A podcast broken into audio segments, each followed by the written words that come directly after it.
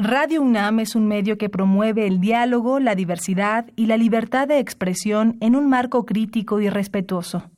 Los comentarios expresados a lo largo de su programación reflejan la opinión de quien los emite, mas no de la radiodifusora.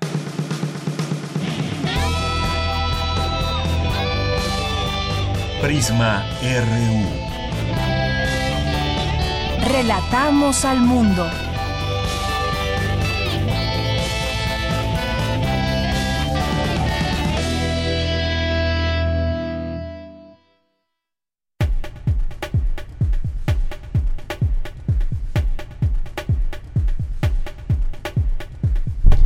Muy buenas tardes, bienvenidos sean todos ustedes a Prisma RU.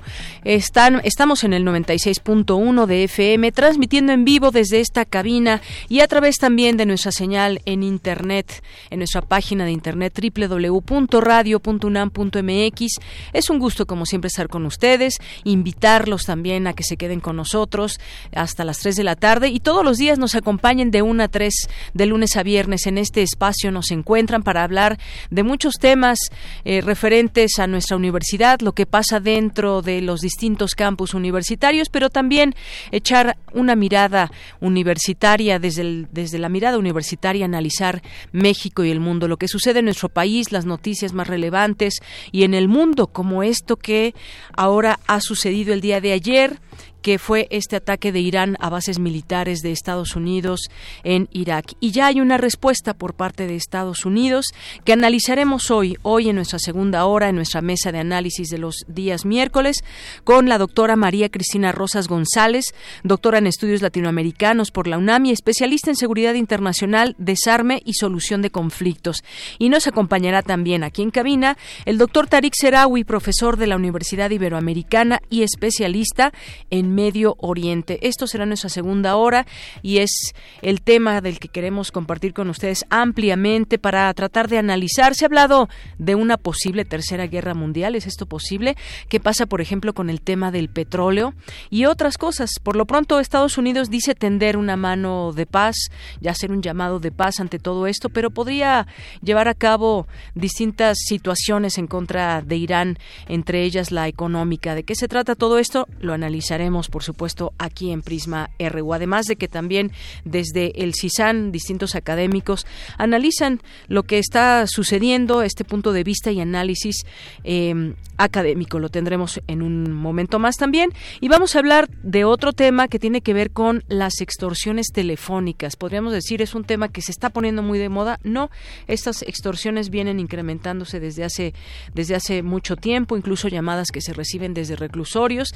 Y hay muchos casos de personas que podrían aquí relatar su testimonio en torno a el tema de las extorsiones. Lo vamos a analizar aquí con José Antonio Álvarez León, que es profesor del área de posgrado y política criminal en derecho de la Facultad de Estudios Superiores de Acatlán de la UNAM y sobre todo pues hay una estrategia en marcha, qué tan factible, qué tan buena es esta estrategia y qué propuestas hay en torno a este tema tan fácil. No se le invierten muchos recursos para la extorsión, sin embargo, tienen jugosas ganancias los criminales Hablaremos de este tema y hablaremos también de los legionarios de Cristo, quiénes son, por qué los investiga la UIF, la Unidad de Investigación Financiera del Gobierno Federal. Vamos a hablar de este tema con un experto que es Elio Masferrer, con quien hablaremos al análisis sobre ellos, sobre los legionarios de Cristo, de dónde, cómo se hacen llegar de tanto dinero y por qué debe haber una transparencia absoluta en em, en congregaciones como esta. Vamos a hablar del tema, por supuesto,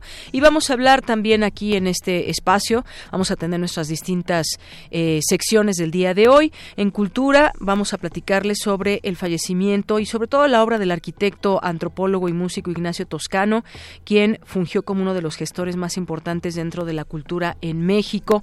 Vamos a tener también la sección de sustenta el día de hoy la UNAM propone estrategia climática para hacer frente al calentamiento global. Sin duda, un tema muy importante del cual se habla todo el tiempo, pero qué se propone y cómo, cómo hacer valer las propuestas que hay desde distintas entidades, desde distintos eh, también eh, países. Hay que seguir hablando de esto y desde la UNAM se hace, por supuesto. Vamos a tener también hoy Dulce Conciencia. En esta ocasión el tema será geografía de género. ¿Han escuchado el término? Bueno, pues más adelante les tendremos esta información. Esto y más, ya empezamos aquí en Prisma RU. Yo soy de Yanira Morán y a nombre de todos mis compañeros, de todo el equipo, le damos la bienvenida. Acompáñenos, llámenos al 5536 4369 o escríbanos un tuit en arroba Prisma RU y en Facebook nos encuentran como Prisma RU. Y, pues como decía, desde aquí relatamos al mundo. Relatamos al mundo. Relatamos al mundo.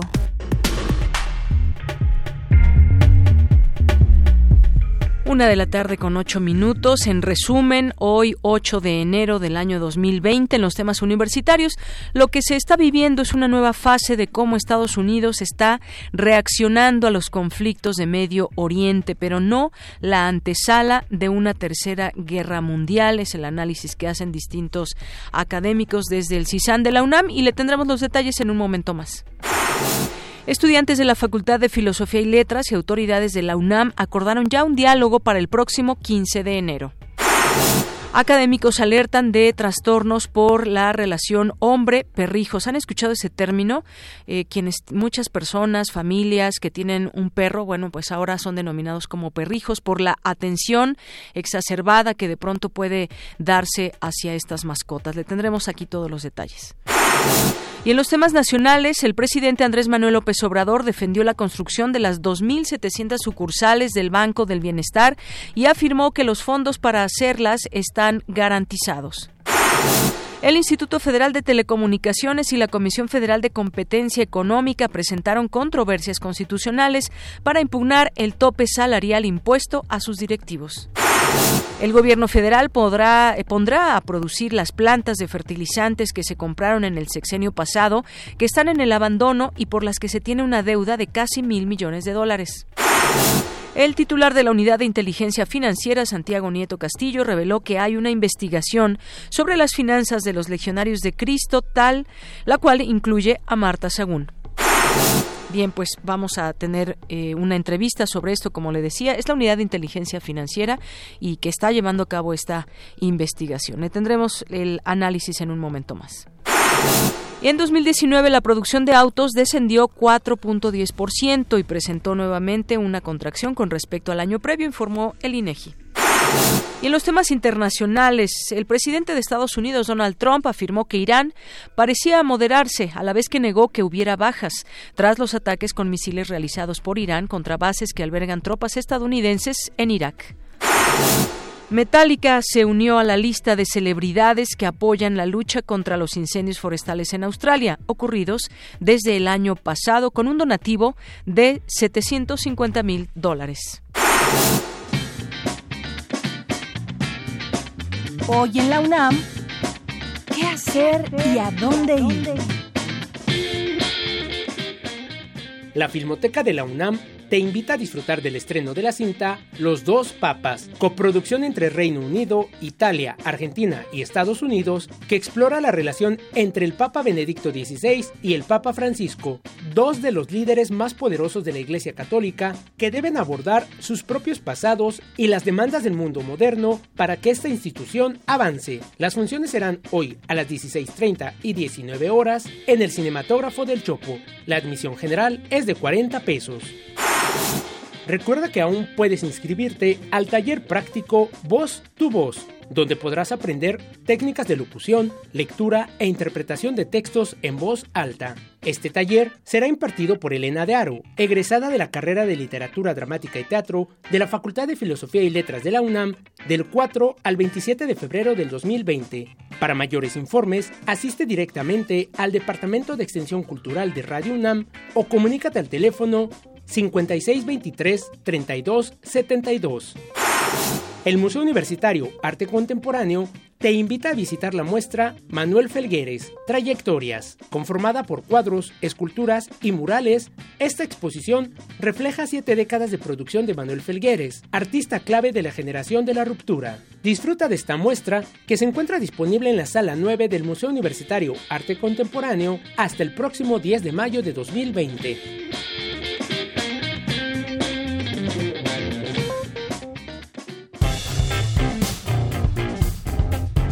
Campus RU. Una de la tarde con 13 minutos, la Dirección General del Colegio de Ciencias y Humanidades y la Dirección del Plantel Azcapotzalco informan a su comunidad del lamentable fallecimiento del alumno Jesús N. ocurrido la tarde de ayer, al parecer como consecuencia de un padecimiento respiratorio. Las autoridades y la comunidad del Colegio de Ciencias y Humanidades lamentan profundamente la sensible pérdida del alumno y expresan sus más sentidas condolencias a su familia. Bueno, pues este es el comunicado de el plantel Azcapotzalco luego de la muerte de este joven. Bien, continuamos, continuamos con mi compañera Cindy Pérez Ramírez. Estudiantes de la Facultad de Filosofía y Letras y autoridades de la UNAM acordaron ya un diálogo para el próximo 15 de enero y de esta manera, pues esperamos que exista este diálogo abierto y, e importante que se dará y que además, bueno, pues fructifique en el sentido de, eh, pues entender toda la problemática que hay y este plantel pueda reabrir sus puertas. Adelante, Cindy.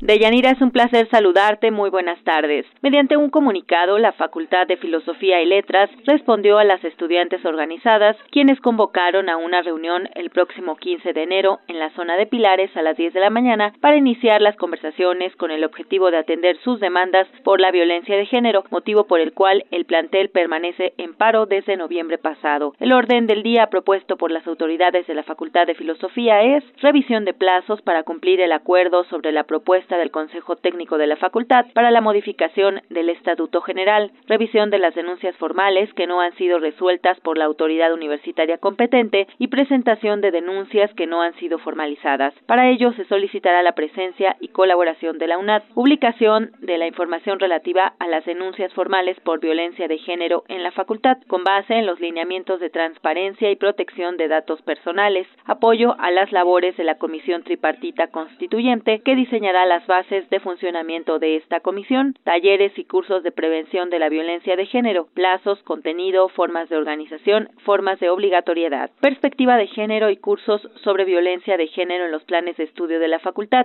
plazos y mecanismos de trabajo en las comisiones revisoras de planes de estudio, proceso de revisión y aprobación por parte del Consejo Técnico, organización de apoyo psicológico a las víctimas y denunciantes de violencia de género mediante la canalización de las necesidades de las OAG, preservación de murales realizados durante el paro y compromisos de no represalias, acuerdos con la Secretaría Administrativa de la Facultad, acciones de apoyo en relación con la desaparición de Mariela Vanessa Díaz Valverde a partir de una reunión con su familia, asignación de espacios para las actividades de las estudiantes organizadas dentro de la facultad. Hasta aquí la información. Muy buenas tardes. Gracias, Cindy. Muy buenas tardes. Y Porque tu opinión es importante. nos vamos ahora con mi compañera Virginia Sánchez, porque hoy en el Centro de Investigaciones sobre América del Norte tuvo lugar la conferencia. Bueno, por ahí tenemos algo abajo en el sonido. Y bueno, estamos al borde de la Tercera Guerra Mundial. Esa es una de las preguntas que se plantearon ahí en este centro, en el CISAN. Te escuchamos, Vicky. Muy buenas tardes. Hola, ¿qué tal, Deyanira? Auditorio de Prisma RU, muy buenas tardes. Así es, esta mañana se llevó a cabo en el Centro de Investigaciones sobre América del Norte la conferencia de prensa denominada Estamos al borde de la Tercera Guerra Mundial, que dictó el reconocido investigador Raúl Benítez Manaut, quien hizo un interesante análisis del actual conflicto entre Estados Unidos e Irán y señaló que estamos frente a una nueva fase de cómo Estados Unidos está reaccionando a los conflictos de Medio Oriente, pues además de Irán, dijo, viene acumulándose la estrategia aplicada en Siria y desde 2001 en Irak. Asimismo, destacó que el gobierno estadounidense ha aprovechado la guerra contra el terrorismo para ampliar su presencia en todos los países del Medio Oriente, consiguiendo una presencia política, militar y económica muy significativa. Benítez Manaut señaló que el asesinato del general iraní Qasem Soleimani forma parte de la doctrina Bush de acción preventiva y tras el mensaje de Trump que emitió el día de hoy, dijo es un llamado a Irán a cambiar su estrategia para que se integre a la comunidad internacional y desmantele su programa nuclear. Escuchémoslo. O sea, yo golpeo a mi enemigo antes de que mi enemigo me golpee.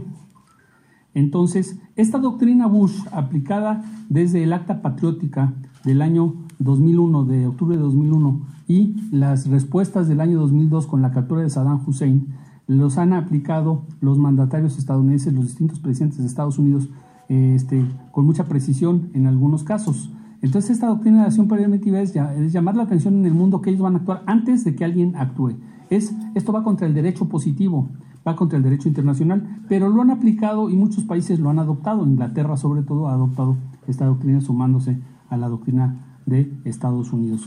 También le mandó un mensaje al gobierno de Irak muy, muy, muy contundente, que Irán tiene que parar su programa nuclear y que haciéndolo el gobierno de Irán tiene las puertas abiertas para que le, quiten los embargos y se pueda integrar plenamente a la comunidad internacional. Eso fue lo que dijo el presidente en otras palabras.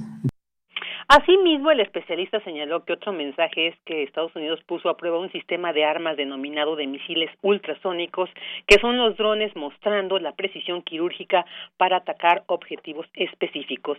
En cuanto a los dos actos, tanto este, este asesinato de este general iraní y el, el ataque a las bases militares estadounidenses deshabitadas en Irak, dijo se trata de actos de política interna en cada país y que en el caso de Trump pues se está usando en beneficio de su campaña. Escuchémoslo. ¿Por qué política interna? Bueno, estábamos en medio de las elecciones de Estados Unidos. Eh, el presidente Trump está desviando la atención hacia el Medio Oriente, cosa que podría ser, vamos a llamarle entre comillas, positivo para México y América Latina, porque parece ser que en la campaña, parece ser, me puedo equivocar, no va a poner énfasis en el tema del muro, en el tema de los migrantes y en el tema latinoamericano, y dirigirá su atención a los problemas globales. Ahora, dijo otra cosa que le puede beneficiar mucho en campaña, que la economía de Estados Unidos y el ejército de Estados Unidos han tenido una revolución positiva. Esto es un mensaje a los norteamericanos, es un mensaje de política interna a los norteamericanos. Los norteamericanos trabajadores lo que quieren es empleo. Les está diciendo la economía es fuerte y si no lo y si alguien la amenaza, para eso tengo al ejército. Y el sistema del establishment de seguridad de Estados Unidos que incluye al Pentágono, a la Agencia de Seguridad Nacional, e incluso al FBI, incluso al Departamento de Estado, les está diciendo yo voy a apoyar el establishment este, de seguridad de Estados Unidos a la CIA por la información de inteligencia que tuvo que tener antes para que el ataque fuera preciso. Por lo que ante esta coyuntura señaló Benítez Manaut y la respuesta de los iraníes, se puede determinar que no estamos frente a una tercera guerra mundial. Escuchemos. Ahora, los iraníes también ya dieron su primer mensaje. Esto fue un ataque y no se van a repetir. Entonces, supuestamente, esto no es ninguna tercera guerra mundial. Murió una persona y sus cuatro o cinco guardaespaldas, y en el lado norteamericano, en las bases de Irak, parece que no murió nadie. Por lo tanto, la escalada por el momento está detenida. Ahora, si los iraníes hacen algún anuncio en los próximos días o el próximo mes, en el mes de enero, de que van a detener el programa nuclear por el miedo que tienen a una este, este, escalada militar de Estados Unidos o a otro ataque, porque probablemente si no anuncian nada, Estados Unidos podría atacar instalaciones nucleares iraníes. De hecho, Israel lo ha estado haciendo. Entonces, este, esto sería un mensaje de, yo te di un mensaje de, este, de paz y de disuasión para que te integres a la comunidad internacional, yo te pido nada más que desmanteles tu poder nuclear que estás construyendo. Bueno, pues ahí de Yanira Auditorio, parte de este análisis que el día de hoy nos presentó eh, pues el investigador Raúl Benítez Manao sobre si estamos al borde de esta tercera guerra mundial. Él dice, bueno, pues al parecer en esta coyuntura no es así. Así es. Bueno, Vicky, muchísimas gracias por esta información. Gracias a ti. Buena tarde. Muy buenas tardes. Pues efectivamente vamos a analizar en nuestra siguiente hora todo este panorama, eh, lo que tiene que ver con este programa nuclear, lo que dijo el presidente de Estados Unidos, Donald Trump, sobre todo esta conferencia breve en la mañana, sin preguntas ni respuestas, donde hizo este anuncio de nuevas y poderosas sanciones económicas contra Irán, a la vez que instó a las potencias mundiales, que también, bueno, siempre nos preguntamos cuál será la reacción de esas potencias mundiales.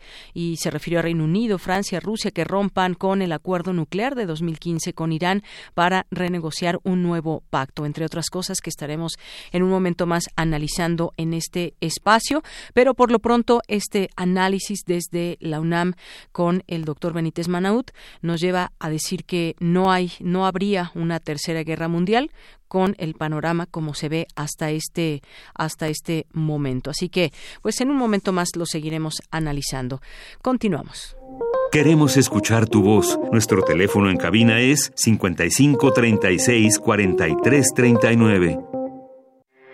Porque tu opinión es importante, síguenos en nuestras redes sociales, en Facebook como Prisma RU y en Twitter como arroba PrismaRU. Una de la tarde con 23 minutos. Hablábamos al inicio de las extorsiones. Eh, extorsiones. Aumentan 40 casos de extorsión contra las mujeres. El número de las mujeres que han sido extorsionadas por llamada telefónica eh, registró un repunte de 40 de enero a noviembre del año pasado. Y sobre todo, pues analizar ese tema de la extorsión como tal. Cómo se lleva a cabo, qué estrategias hay en marcha, de qué manera se puede ir contrarrestando este problema? Bueno, pues analicémoslo con el, eh, el, profesor José Antonio Álvarez León, que es profesor del área de posgrado y política criminal en Derecho de la Facultad de Estudios Superiores de Acatlán de la UNAM. ¿Qué tal, doctor? Bienvenido, muy buenas tardes. ¿Cómo está? Buenas tardes, gusto saludarle. Gracias. Pues quisiéramos platicar con usted sobre este delito de la extorsión que ha contabilizado, pues si nos vamos más atrás a miles de, víctimas y que, pues bueno, el último año también ha tenido un incremento. Hay una estrategia en marcha, pero a veces, eh, pues es difícil creer que está funcionando o cómo es que podemos ya tener en todo este tema de las cifras, pues un, un ya no un repunte, sino una baja de las extorsiones. ¿Cómo entender este problema y por qué también pues seguimos cayendo en este en esta situación de las extorsiones? Bueno, mire, generalmente cuando el delito se mueve, la movilidad, eh, la fenomenología del delito, cuando se mueve a la alza o a la baja, siempre se refleja, digamos, en dos variables. Uno que tiene que ver con las estrategias preventivas y otro con las estrategias reactivas. Si el delito se mueve a, a la alza, entonces quiere decir que no hay prevención o la reacción es ineficaz. En el caso del delito de extorsión, esencialmente tiene que ver con las dos, es decir, las estrategias de cómo el individuo debe de prevenir el delito no están dando resultado y el combate al mismo no tiene, eh, digamos, datos eh, positivos significativamente. Es decir, se están conjugando las dos, generalmente debe haber, un, debe de haber una, pero al ser las dos, pues eso indica el aumento progresivo del delito. Así es. Y bueno, en cuanto a hablar de esta, eh, de una estrategia en sí, pues eh, me gustaría su punto de vista sobre lo que se está haciendo. Incluso sabemos que ya hay una aplicación que se ha presentado el día de ayer, una aplicación de celular contra las extorsiones, esto por parte del Consejo Ciudadano para la Seguridad y Justicia. Y justamente hablando de prevención, se dan, se dan opciones como esta. Por ejemplo, pues desde nuestro teléfono, bajar esta aplicación que se descarga, se ingresa la información personal, lugar de origen, origen, sexo, edad, se cargan los contactos telefónicos y ahí se informará si un número está relacionado con algún caso y de esta manera se bloquean los números. Se habla de un bloqueo ya de 150 mil números que nos da también una idea de cuántos y tantos números telefónicos están recibiendo estas extorsiones. ¿Qué le parece, por ejemplo, esta eh, una de las estrategias que se están llevando a cabo? Mire, esta estrategia que usted me dice, como el registro de los datos telefónicos cuando las personas adquirimos un móvil son importantes y eficientes, pero el problema está en cómo se obtienen la información, los datos numéricos que pueden ser aleatorios, los números telefónicos, y otra es cómo las personas adquieren chips con números telefónicos sin tener registros formales. Entonces, por un lado, es eficaz que se pueda bloquear el número que nos está extorsionando y que se vincula con otros delitos. Pero el problema grave en el delito de extorsión telefónica es que se pueden adquirir números que no tienen un control formal, un congelamiento previo como lo marcaría la ley. Es decir, las empresas telefónicas cuando asignan un, número telefónico lo reciclan. pero para reciclarlo el número tendría que estar congelado seis meses a un año. Y nos hemos dado eh, a la tarea y nos hemos dado cuenta de que estos números a veces al mes ya están en el mercado. Entonces, la pregunta es por qué estos números salen otra vez al mercado y se activan sin tener controles. Mientras esto no se dé, siempre va a haber la manera de conseguir un número o marcarlo aleatoriamente y encontrar víctimas, aunque los bloqueen. Entonces, digamos, los resultados siempre van a ser parciales. Ese es donde está fallando la estrategia, ¿no? Nos hacen digamos que es un aliciente, pero no es, digamos, no es suficiente. Es, una ayuda, es importante, pero no es suficiente. Entonces, el rigor que le ponen al usuario común cuando compra un número es bueno, pero si de todos modos las compañías liberan números telefónicos o hay maneras de que se puedan reactivar, ahí es donde está la falla, porque siempre habrá manera de que haya un incauto o una persona que esté desprevenida y reciba una llamada de extorsión. Exactamente. Esa es una. y la otra parte muy grave es por qué se están dirigiendo a ciertos sectores de la población. Exacto, hay sectores más vulnerables que otros, como el caso de las mujeres o los adultos mayores. Exactamente. Ah. Ese es el otro punto que ahora nos está arrojando este fenómeno delictivo. Es antes era aleatorio a quien fuera y contestar el teléfono. La pregunta es por qué se están dirigiendo a grupos, ¿no? Esencialmente vulnerables. Esto quiere decir que no solamente están obteniendo los números telefónicos en activo, sino que además está obteniendo información de los posibles usuarios o de quienes tuvieron el teléfono. Y entonces esto es algo ya muy grave que tendríamos que estudiar para saber cómo se está liberando esta información. Porque no podría ser aleatorio y decir, pues siempre hablamos mayoritariamente a personas de la tercera edad o a mujeres, ¿no? Claro. Quiere decir que están obteniendo el número con los registros de los usuarios. Exactamente, y hablaríamos quizás de otro delito también que es el robo de datos personales, donde tienen pues ya prácticamente pues nuestro nombre, nuestra dirección, nuestro teléfono, eh, incluso nos dicen estar siendo vigilados de alguna manera para pues justamente mantenernos en esa en esa zozobra cuando nos tratan de extorsionar. Hay sectores entonces más vulnerables y ahí también habrá las autoridades de llevar a cabo investigaciones. Ahora bien, por lugares, se revela que el, mayor número de casos en 2019 fueron Estado de México con 718, la Ciudad de México con 310, Jalisco con 304, Veracruz con 214 extorsiones y Nuevo León con 158. Esto con respecto a las cifras del Secretariado Ejecutivo del Sistema Nacional de Seguridad Pública. Eso también nos habla de eh, pues dónde, dónde se están haciendo más estas extorsiones y qué, qué impera en estos lugares. Quizás hablemos de lugares donde hay cárceles también, eh, puede ser, doctor. Sí, tenemos que hablar de la demografía delictiva. Tenemos que tener aquí con, eh, consideración tres cosas, la densidad poblacional, los números, los centros carcelarios y la operación de las bandas delictivas si usted se fija en esta ciudad, en estos lugares que usted me nombró, pues son las ciudades, digamos, más grandes, con mayor incidencia delictiva, con centros de reclusión y con, eh, digamos, mayor formas de delincuencia organizada o delincuencia convencional. Entonces esto es coincidente demográficamente, es una manera natural en la que se presta el delito. A mayor población o más centros, pues mayor incidencia delictiva. Entonces no es raro en este sentido. Lo raro es, otra vez, ¿no? Que toda la información de las personas en centros tan grandes se está exponiendo y además se puede relacionar mediante la tecnología pues con familiares, amigos, centro de trabajo, etcétera. Eso es la parte más grave, ¿no? Y sobre todo la de los centros penitenciarios, porque a pesar de que se supone que tienen bloqueo de señal, sabemos y tenemos datos todavía de que se sigue operando la extorsión desde los centros este delictivos, digo los centros este penitenciarios y en las colonias marginales de los municipios.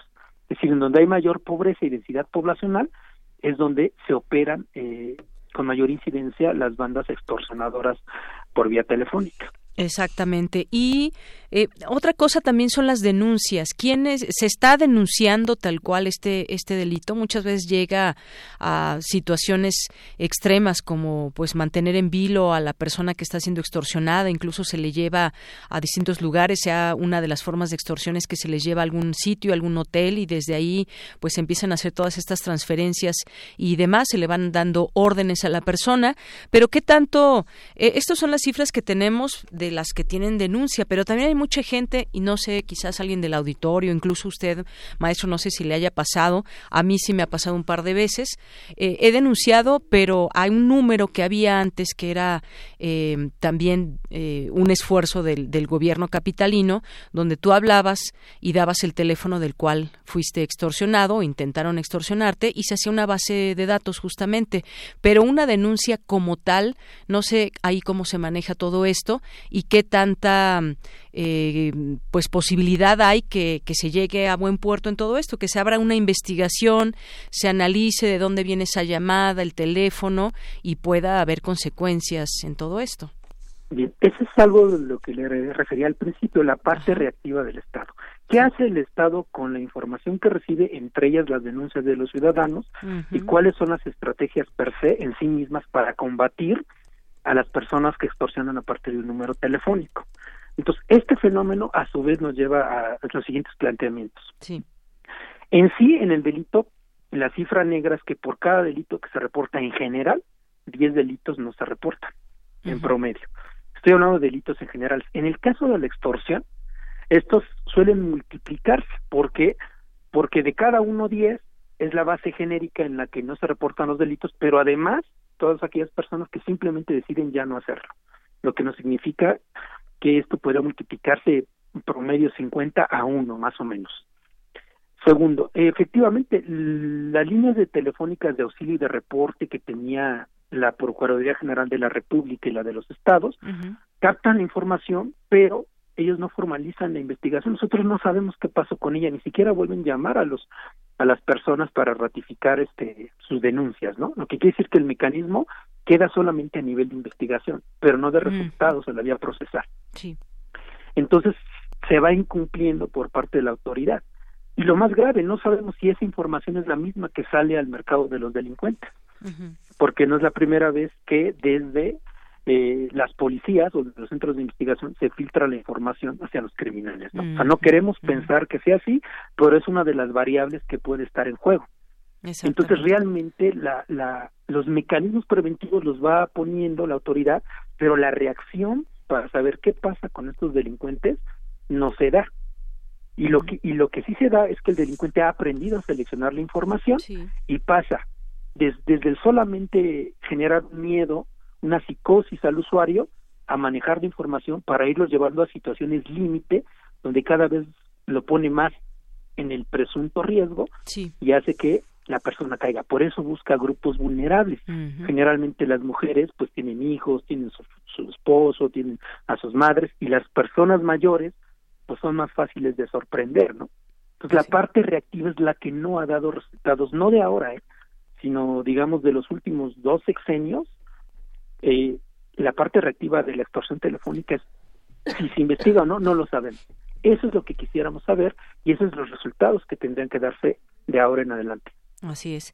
Bueno, pues esta es la situación que apremia, los métodos van cambiando. De pronto, lo fácil que puede ser tratar de extorsionar a alguien, quien quita y pega, y entonces, pues muchas personas han caído y hay gente que, que pues desafortunadamente obtiene recursos a través de este, de este delito. Se sigue practicando. Yo recuerdo que en un principio era mucho a través de, te has ganado una camioneta o tal o cual regalo, y entonces, pues te pedían que depositaras eh, tarjetas eh, de, de telefónicas para que se tuviera acceso en las cárceles a, llamadas y a tener un crédito. Y ha ido evolucionando. Ahora de pronto se pueden volver más creativos e incluso hasta falsificar la voz de un hijo de una hija y muchas otras cosas que hemos podido enterarnos a lo largo de todo este tema de las extorsiones. Hay una una página del mismo gobierno de México. Si usted pone en el buscador qué hacer ante ante una extorsión pues ahí vienen distintos pasos para tratar de prevenir cualquier extorsión. Y bueno pues les recomendamos que entren a esta página y lean lo que lo que está proponiendo el gobierno federal en todo esto. Y por supuesto pues cada uno de los gobiernos de manera local pues tendrá que hacer lo suyo. Doctor algo más que quiera agregar pues mire yo creo que eh, recomendarle a la ciudadanía como lo es en la lógica de la prevención social es que nos los otros ciudadanos hagamos dos tareas. Uno la tarea formal que es denunciar y la segunda es generar nuestras propias redes de protección y de prevención. al final del día este sería bueno que en las familias tuvieran grupos no sé de WhatsApp o un número alterno telefónico donde en caso de que algo sucediera primero se, entrelazaran los miembros de la familia o los amigos para saber qué está pasando y localizar a las personas de ser posible porque el primer paso lo tiene que dar el ciudadano los mecanismos preventivos del Estado si uno no los conoce o no sabe las instrucciones no se vuelven eficaces y no toda la gente pues entra a una aplicación. A las personas mayores de edad pues les es difícil, ¿no? Entrar a una aplicación, seguir los pasos, les cuesta trabajo. Entonces ir a, a, formas más primarias, más digamos, más simples para tratar de prevenir y además denunciar de ser posible para generar la presión al Estado. Así es. Bueno, pues doctor, muchísimas gracias por haber estado con nosotros aquí en Prisma RU de Radio UNAM. Le agradezco a usted y a sus órdenes. Buenas tardes. Buenas tardes. Fue José Antonio Álvarez León, profesor del área de posgrado y política criminal en Derecho de la Facultad de Estudios Superiores de Acatlán de la UNAM y ese tema del incremento de la extorsión telefónica. Porque tu opinión es importante, síguenos en nuestras redes sociales, en Facebook como Prisma RU y en Twitter como arroba PrismaRU. Queremos escuchar tu voz. Nuestro teléfono en cabina es 55 36 43 39.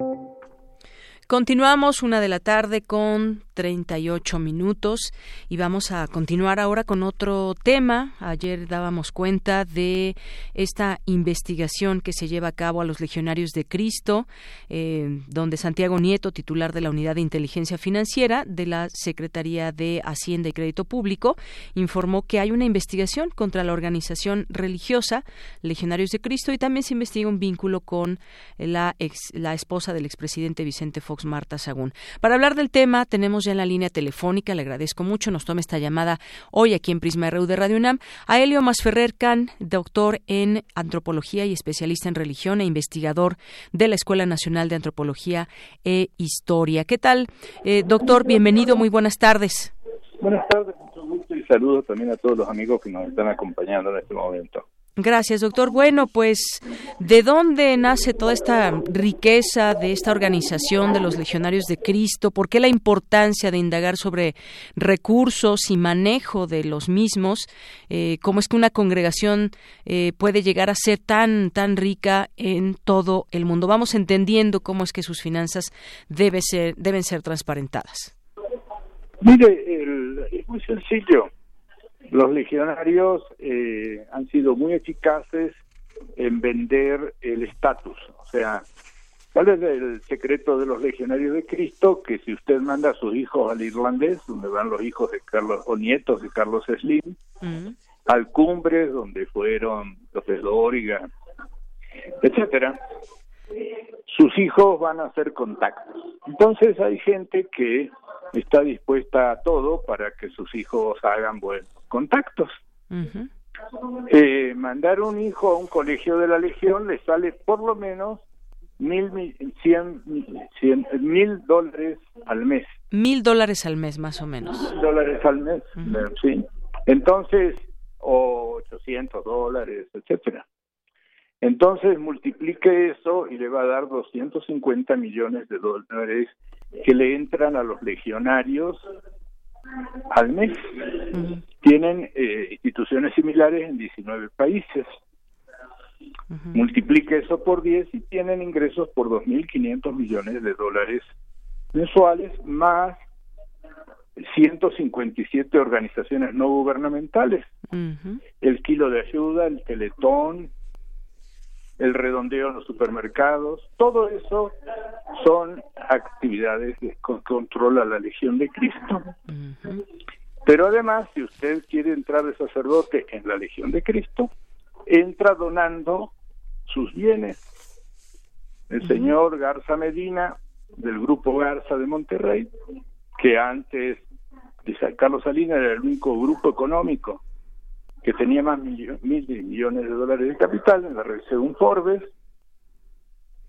es parte de la Legión, entró con sus bienes y los donó a la Legión.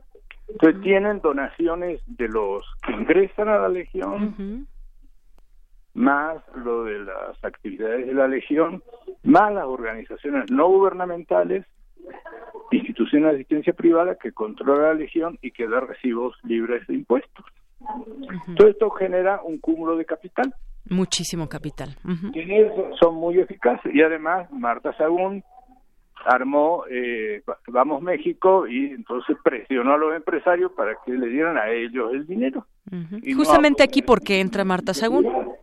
Sí, tiene mucho dinero. Tienen grupos económicos.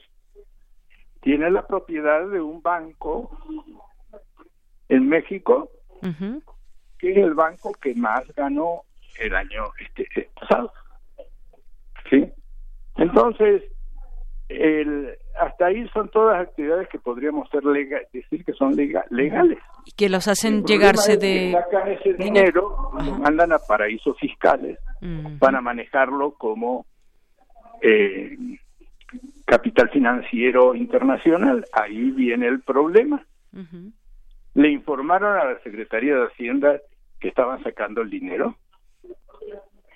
Si no le informaron a la Secretaría de Hacienda que todo ese dinero que le había entrado, en vez de aplicarlo a las obras de beneficencia que decían, lo metieron en otra cosa, eh, igual que lo de Provida, ¿se acuerda usted que había metido el dinero en Nueva York, en la, en la Bolsa de Valores de Nueva York, ¿no? Y presentaban recibo de lencería. Entonces, si no hicieron eso, eso ya es un delito. Así es, si no se informó de todo este andamiaje del dinero, podría eh, cometerse un delito. Hay indagatorias también contra seis organizaciones más, incluso algunas vinculadas obviamente a los a los legionarios. Todo esto, ¿a dónde nos nos podría llevar, doctor? ¿Cómo? Digo que todo esto, todo este tema, estas indagatorias que hay, incluso contra seis organizaciones más, y todo esto de la de los legionarios de Cristo, ¿hasta dónde nos podría llevar, dado que, pues, estos paraísos fiscales, estas personas importantes que a su vez tienen eh, también injerencia en distintas eh, rubros, digamos, política, la economía, empresas, ¿a dónde nos puede llevar todo esto? Bueno, a que haya transparencia en definitiva, eh, tienen que ir a la cárcel. Si, si no consiguen demostrar que hicieron un ejercicio de lícito de los recursos, eh, eso es un delito. Cualquier hijo de vecino, o sea, el señor Ancira, el de el de Alto Horno de México, está prófugo, ¿no es cierto? Por evadir impuestos.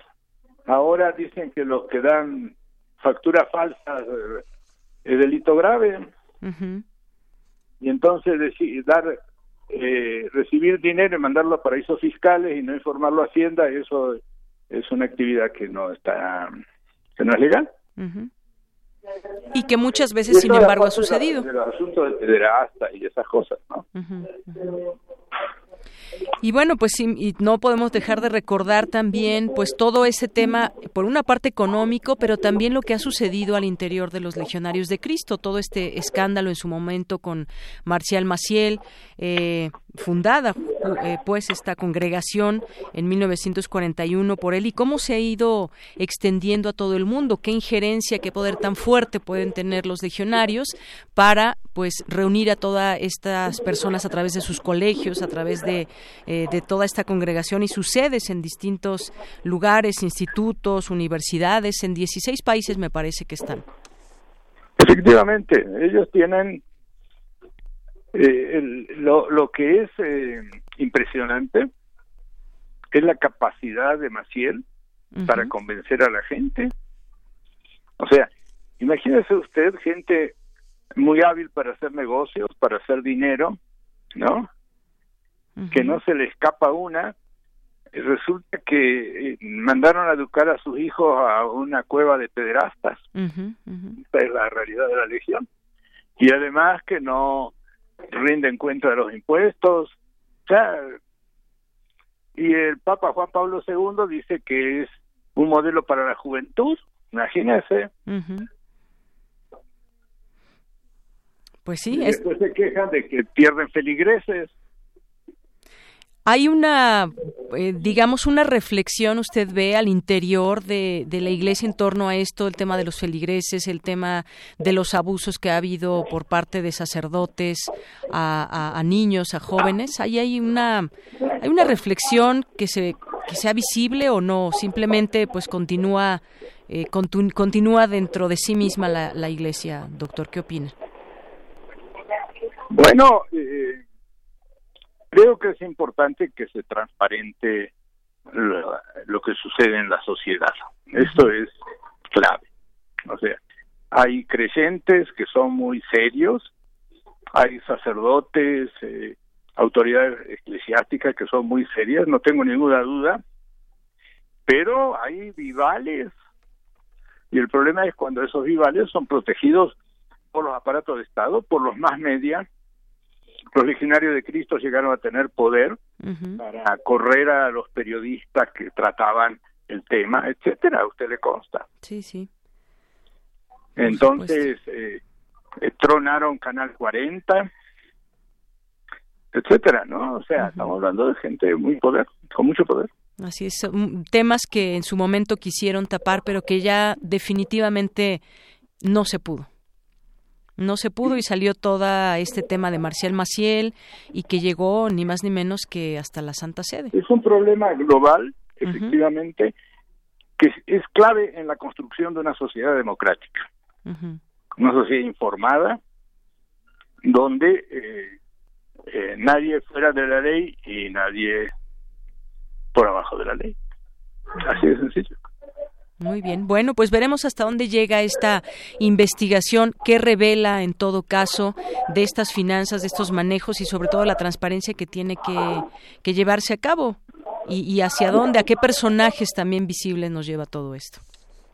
Sí, sí, me parece muy bien y, hay que tener eh, valentía ¿eh? para entrarle con estos personajes. ¿eh? No crea que es nada sencillo. Me lo imagino que sí. Eh, doctor, muchísimas gracias por estar con nosotros y hablarnos de este tema, de los legionarios de Cristo. Muchas gracias y saludo a todos los amigos que nos están escuchando. Gracias, hasta luego. Feliz año. Feliz año, muy buenas tardes. Bueno, pues fue Elio Masferrer Can, doctor en antropología y especialista en religión e investigador de la Escuela Nacional de Antropología e Historia. Y bueno, pues brevemente recordar también cómo, pues, eh, todo lo que sucedió con Marcial Maciel en aquella audiencia que en su momento tuvo con el Papa Juan Pablo II en 2004, quien supuestamente supo de las denuncias en contra del fundador de los Legionarios de Cristo, que incluso si ustedes entran a su página han retirado pues las imágenes y menciones del fallecido Marcial Maciel eh, quien, pues bueno, está acusado de abusos sexuales, de tener una doble vida y que tiene una hija además reconocida que vive con gran opulencia en España. Pues todo esto es parte también del expediente que conocemos de los legionarios de Cristo y nos mantendremos, por supuesto, muy atentos a lo que derive de esta investigación que se lleva a cabo por parte de la Unidad de Inteligencia Financiera y pues sí, sobre todo la transparencia que debe tener en todos sentidos, no solamente en el tema económico que ya es muy importante, sino en todo lo demás. Continuamos. Relatamos al mundo. Relatamos al mundo. Porque tu opinión es importante, síguenos en nuestras redes sociales, en Facebook como Prisma RU y en Twitter como arroba PrismaRU.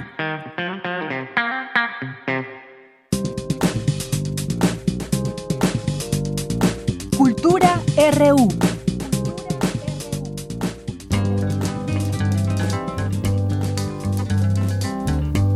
We're caught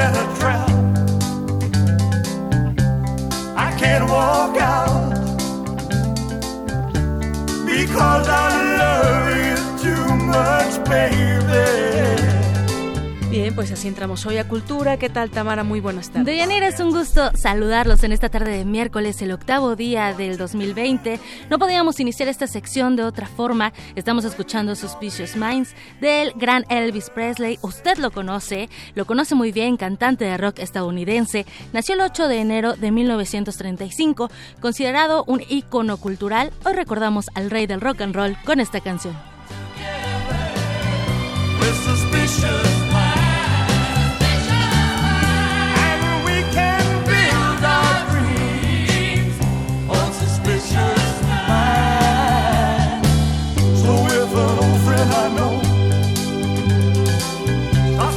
say hello? Would I still see suspicion in your eyes? Bueno, tenemos información. Lamentablemente, la tarde de este martes falleció el promotor cultural Ignacio Toscano tras un mes de estar internado en el Instituto Nacional de Nutrición. Ignacio Toscano estudió arquitectura en la UNAM, también antropología en la Escuela Nacional de Antropología e Historia y música en la Escuela Nacional de Música. Con más de 40 años de trayectoria, Toscano eh, transformó la cultura musical en nuestro país. Como director de ópera de Bellas Artes, recuperó el arte del teatro para el género operístico. También fue director ejecutivo del Festival Cultural de Sinaloa y durante más de una década eh, se desempeñó en la Dirección General de Instrumenta Oaxaca, que es un programa académico y artístico de cursos de perfeccionamiento musical. Sin duda, eh, su fallecimiento es una pérdida importante en el ámbito cultural. Ignacio Toscano construyó puentes entre el arte y el público, entre los artistas y el público. Por supuesto, en redes sociales, eh, diversas instituciones y personas lamentaron su muerte. Eh, por ejemplo, la Secretaría de Cultura, en su cuenta oficial, lamentó junto con sus instituciones el sensible fallecimiento y publicó que Ignacio Toscano será recordado como un promotor y un funcionario cultural cultural prestigioso con profundo conocimiento del arte y también la cultura en México.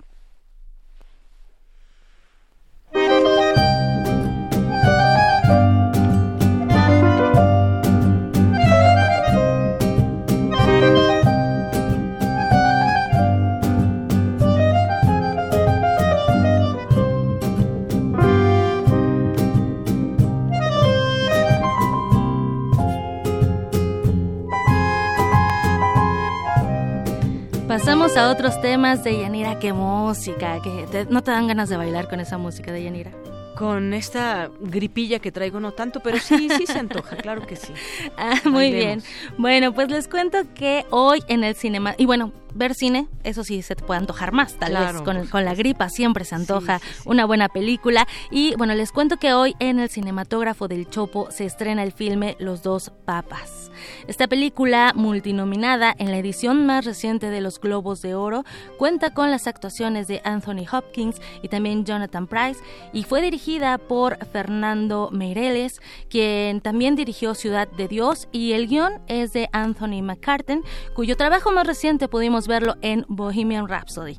Eh, la, la trama de esta película gira en torno a una conversación ficticia entre el cardenal de Buenos Aires y el obispo de Roma, poco antes de la renuncia de este último en febrero de 2013. ¿Ya la viste? Ya la vi, ya la vi porque ya se estrenó también en la plataforma digital en Netflix y bueno, lo que vamos a conocer en esta película es una versión de lo que pudo haber pasado Está basada en hechos reales, pero no deja de ser ficción. Entonces vamos a conocer pues lo que pudo haber pasado entre la renuncia del Papa Benedicto XVI y el inesperado ascenso del cardenal argentino Jorge Mario Bergoglio, el, Papa Francisco y bueno, eh, su ascenso al trono de San Pedro. Efectivamente, Deyanira, yo ya la vi, ¿ya la viste tú? Sí, sí, ya la vi, me gustó, es una película, me parece bien hecha, que nos acerca esos hechos reales que pudieron haber sucedido y que quizás pues nunca nos enteremos exactamente, pero y además me parece que la, al final de cuentas la iglesia queda bien parada en esta película, ¿no? Eh, pues sí, y realmente, bueno, yo lo que resaltaría de esta, de esta película es la relación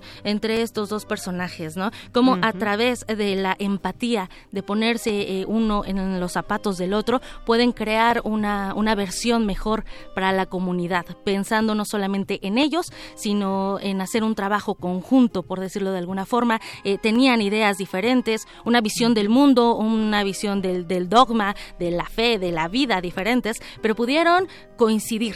Y Entre eso la sencillez y la opulencia también. Exactamente, sí. Bueno, habrá quien ya, ya la haya visto y si no, pues vaya al cinematógrafo del Chopo. A partir de hoy pueden disfrutar de esta película y bueno, estará proyectándose hasta el 13 de enero. El cinematógrafo del Chopo se ubica dentro de las instalaciones del Museo Universitario Universitario del Chopo, en la calle Doctor Enrique González Martínez, número 10, en la colonia Santa María La Ribera. También otras de las cintas que llegan para nuestro deleite visual como parte de la programación de la Filmoteca es el Tour de Cine Francés. Para ti, que eres fan de Yanira, para mí, para los que nos escuchan, que por supuesto sabemos que también eh, les, les encanta el Tour de Cine Francés y que no pudieron ver las películas de la edición número 23 del Tour, pues pueden acudir a la sala Julio Bracho a del 10 de enero y hasta el 31 para disfrutar de El misterio del señor Pig, Amanda, En buenas manos o Cyrano Mon que es mi favorita.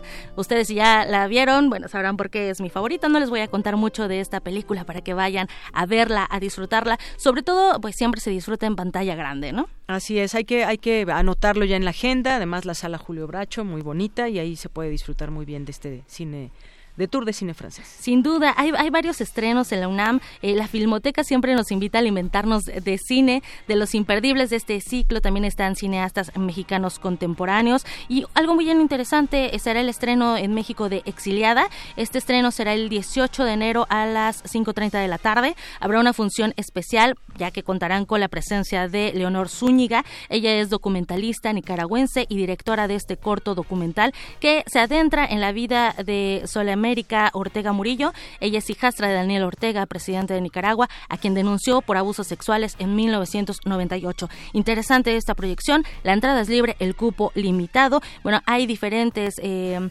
también eh, ciclos que abordan diferentes temas. Los invitamos a que consulten los horarios y las fechas en la página de la Filmoteca de la UNAM, porque hay una gran variedad. Podemos disfrutar de, varias, de varios filmes. También el Cine Club Casa del Lago forma parte de esta programación de enero de la Filmoteca, Historias de Mujeres. Podremos disfrutar a partir del 11. Y bueno, yo ya me voy despidiendo de Yanira, vámonos bailando. Tampoco podíamos eh, dejar de escuchar un poco de David Bowie, compositor, actor, cantante, definió la cultura pop, desafió las reglas de la música, vendió millones de discos y él nació un 8 de enero, pero de 1947. Así que vamos a escuchar un fragmento de Let's Dance. Así es, y con esto nos vamos al corte. Nos vamos al corte.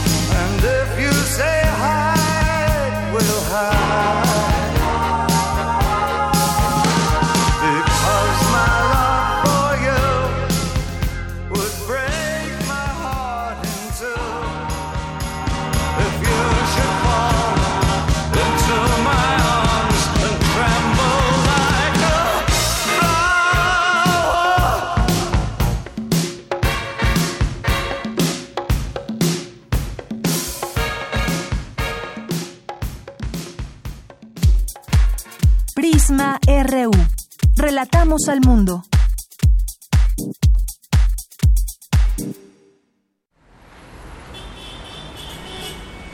Extra, extra.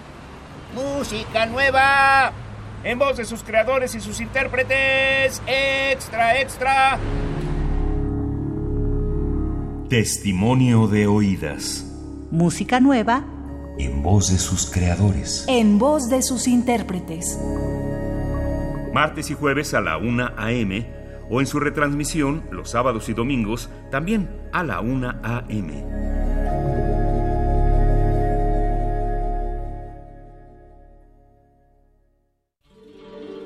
En algún momento tuviste que aprender a dominar tu instrumento, a escribir una novela, a realizar una investigación. Tu talento lo aprendiste. ¿Por qué no aprender a monetizarlo? Bécame mucho. Tu camino al dinero.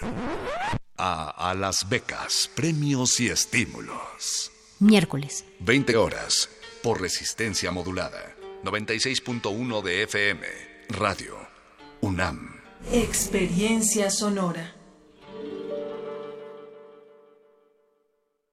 Mi INE está hecha de participación. Somos millones de personas quienes todos los días cuidamos la democracia. Está hecha de nuestra responsabilidad. Todas y todos hemos construido un padrón electoral más confiable. Mi INE está hecha de seguridad.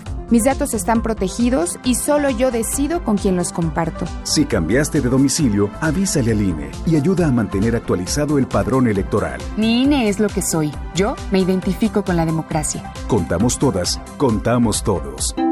INE contra la influenza. Protégete. Deben vacunarse personas con diabetes, obesidad y enfermedades del corazón o respiratorias. También personas que viven con VIH-Sida, enfermos de cáncer o inmunosuprimidos, así como todo el personal de salud. Recuerda, la vacuna es gratuita y se aplica en cualquier unidad de salud. Por tu bienestar y el de tu familia, vacúnate. Secretaría de Salud. Gobierno de México. Este programa es público, ajeno a cualquier partido político. Queda prohibido su uso para fines distintos a los establecidos en el programa. Dentro de nuestra habitación, la ciudad se disfraza de apatía, pero las apariencias engañan. Cada sonido nos grita una historia urbana. Nuestra radio es el río que las comunica. Aguas Negras. Una serie de ficciones sonadoras. Jueves, 22 horas, por resistencia modulada. 96.1 de FM. Radio UNAM. Experiencia sonora. Porque tu opinión es importante, síguenos en nuestras redes sociales, en Facebook como Prisma RU y en Twitter como arroba PrismaRU.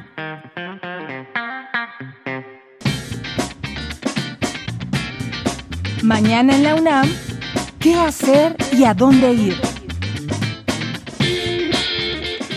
El Centro Cultural Universitario Tlatelolco te invita a visitar la exposición La Nación del artista Yutzil Cruz Hernández, proyecto que analiza las formas en que se ha moldeado la idea de la mujer mestiza e indígena, creando un estereotipo y representación que las llega a ridiculizar en la televisión y el cine mexicano.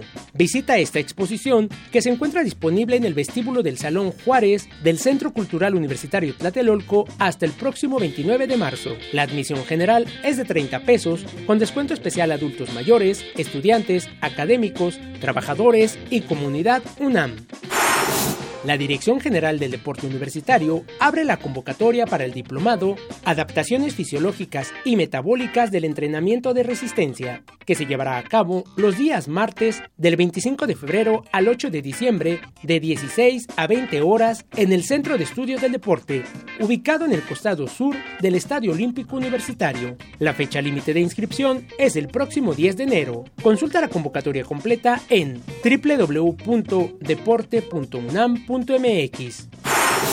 a partir de mañana 9 de enero, TV UNAM transmitirá la serie de documentales Ciencia y Tecnología, Instituto de Artes e Ideas, que consta de cuatro capítulos emblemáticos para entender mejor el mundo. Este instituto es una organización artística fundada en 2008 en Londres, que busca dar respuesta a diversos temas que atañen a la sociedad. Mañana 9 de enero, no te puedes perder el capítulo Cómo piensan los hombres y mujeres, que intenta descifrar si existen diferencias entre el cerebro masculino y femenino. Sintoniza mañana y todos los jueves en punto de las 11 y 19.30 horas la señal de TV UNAM el canal 20.1 de televisión abierta. Para Prisma RU, Daniel Olivares.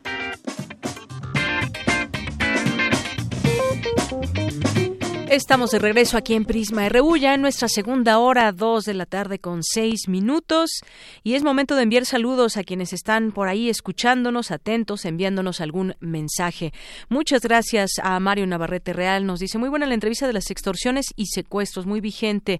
Excelente la crítica de a los dos papas. Muy bien, espero que sigamos mejor de gripe. Esperemos que sí. Gracias, Mario Navarrete, por los comentarios y también recomiéndenos siempre eh, películas, libros, lo que ustedes quieran aquí, siempre los leemos también. Muchas gracias. Alejandro Carli dice, esa película de los dos papas y la del irlandés están geniales para materias como grupos de poder y negociación política. Gracias, Alex Cardiel. Un saludo y también aquí otro comentario. Muchas gracias, César Soto. Dicen labores de diligencia en Toluca. Nos manda aquí una fotografía. Nos sigue escuchando desde allá. Muchas gracias. Carlos Río Soto también. Le mandamos un, saludo a Mercedes de la Vega también, por supuesto. Muchas gracias por estar ahí. Alfonso de Alba Arcos, eh, a Perla Tapatía, Mercedes de la Vega. Muchísimas gracias.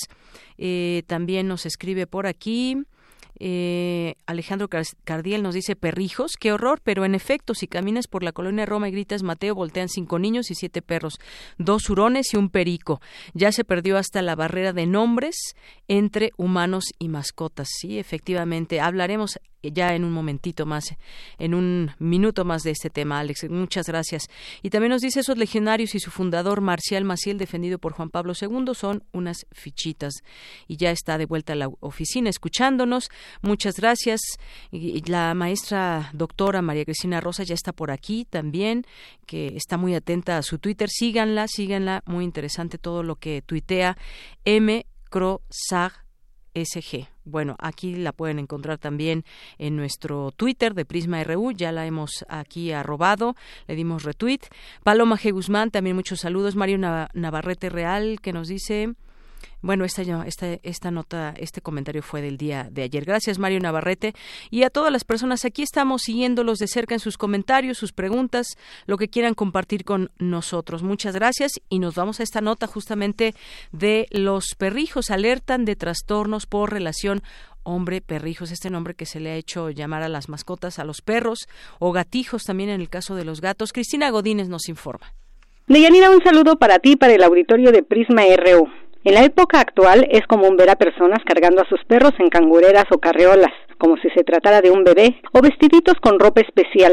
Otros difunden en sus redes las fiestas de cumpleaños que les organizan o los regalos de reyes que les compraron. E incluso hablan de ellos como sus perrijos. Para el investigador Raúl Valadez Azúa, del Instituto de Investigaciones Antropológicas de la UNAM, esta situación está relacionada con el consumismo y el individualismo, así como del aislamiento personal y que puede llevar a trastornos psicológicos tanto en los individuos como en los animales de compañía. Al participar en la conferencia Ensamble Vidas de Perros, acercamientos interdisciplinarios a las presencias caninas en la historia, el académico resaltó que los perros son animales domésticos cuya historia se funda con la del hombre en tiempo y profundidad. Los perros de los ochentas en adelante se van convirtiendo en un artículo de comercio. Compras el perro, pero te compras la cama, te compras los platos, te compras la cobija, pero nos vamos todavía más lejos y es este fenómeno de perrijos en el cual las parejas humanas quieren tener hacia dónde vertir todo lo que quisieran vertir o podrían vertir con un hijo y entonces dicen me consigo a un perro y este perro lo voy a cuidar como si fuera mi hijo. Al momento en que pones a un perro en la misma posición que un humano para tratarlo y vivirlo igual que si fuera un humano, rompes con este esquema de interacción hombre-perro que se formó hace 20.000 años. En tanto, Yair Díaz Hurtado, de la Escuela Nacional de Antropología e Historia, comentó que no se pueden entender las sociedades mesoamericanas sin la participación de los perros pues ocuparon un papel fundamental en su desarrollo. En el ámbito mitológico, el perro estuvo presente en la época prehispánica. Hoy en día, el simbolismo sobre la figura del perro ha cambiado acorde a las transformaciones que han estado presentes en las sociedades. No obstante, Muchos de los elementos, creencias y prácticas culturales asociadas al perro aún podemos encontrarlas en los pueblos indígenas de México. Y el perro mesoamericano corrió con la misma suerte que el hombre mesoamericano. Cuando se da el suceso de la conquista de México y la colonización, los indígenas fueron degradados socialmente y también las especies de perros que habitaban aquí también, tanto así que llegó muy cerca de la extinción, ¿no? En Mesoamérica existieron tres especies de perros, el squinkly o perro normal, el cholo squinkly o perro pelón y el trachichi o techichi, perro de tierra o de piso. De Yanira, este es mi reporte. Muy buenas tardes. Gracias, Cristina. Pues interesante todo este tema que tiene que ver con, con las mascotas, porque maltrato animal, pues es abandonar a la mascota, es no darles de comer, no darles de beber, no ofrecerles un lugar para vivir cómodo para un perro, por ejemplo, en este caso que estamos hablando específicamente. Pero también maltrato animal es humanizarlos, eh, llevarlos en carreolas en lugar de que caminen por el parque, es comprarles postres, comprarles juguetes, ponerles, eh, bueno, pues cobijas y lugares especiales para, para que puedan dormir y todas estas cosas. Aquí ya lo hemos en algún momento platicado. Esto también resulta ser eh, maltrato animal. Y bueno, en más información universitaria, autoridades de rectoría de la Dirección General de la Escuela Nacional Preparatoria y de la Facultad de Filosofía y Letras instalaron hoy en las puertas de los planteles de las preparatorias 7 y 9, así como en, las, en la referida facultad, sendas mesas de, de la unidad de atención de denuncias a fin de facilitar la presentación de denuncias y el seguimiento de los procesos en desarrollo. La Universidad Nacional Autónoma de México reconoce que la violencia de género registrada en la sociedad afecta también a esta casa de estudios y por ello empeña sus esfuerzos en procurar su erradicación. En ese sentido señala que, uno, las y los estudiantes tienen derecho a sentirse seguras, protegidas y respetadas en su dignidad personal y para ello cuentan con el respaldo total de la Administración Central. Dos, las víctimas de acoso o agresión sexual serán protegidas en los términos del protocolo de atención para estos casos y sus datos personales serán resguardados en todo momento. Tres, a quienes sean denunciados como agresores se les instruirá a no presentarse en las instalaciones universitarias hasta que no concluyan los procedimientos de investigación correspondientes y se hayan emitido las resoluciones conforme a derecho. Cuatro, se exhorta a la comunidad universitaria y a los padres de familia a evitar todo tipo de provocaciones y polarizaciones que conlleven los paros prolongados y a confluir en los esfuerzos para erradicar la violencia de género en la UNAM. La Universidad Nacional reitera su llamado a los grupos que mantienen cerrados los tres planteles a que devuelvan las instalaciones y permitan la reanudación inmediata de las actividades académicas. Para esto propone nuevamente se instalen las mesas de trabajo que permitan el combate permanente a la violencia de género y la edificación de una nueva ciudadanía y una universidad con equidad. Bueno, pues este es el comunicado que se da a conocer desde la UNAM y que así sea, que sea un diálogo permanente y también un combate permanente a la violencia de género. Bien, continuamos y nos vamos ahora con la sección de sustenta de mi compañero Daniel Olivares, que en esta ocasión nos habla de lo que propone la UNAM. Propone una estrategia climática para hacer frente al calentamiento global. Adelante.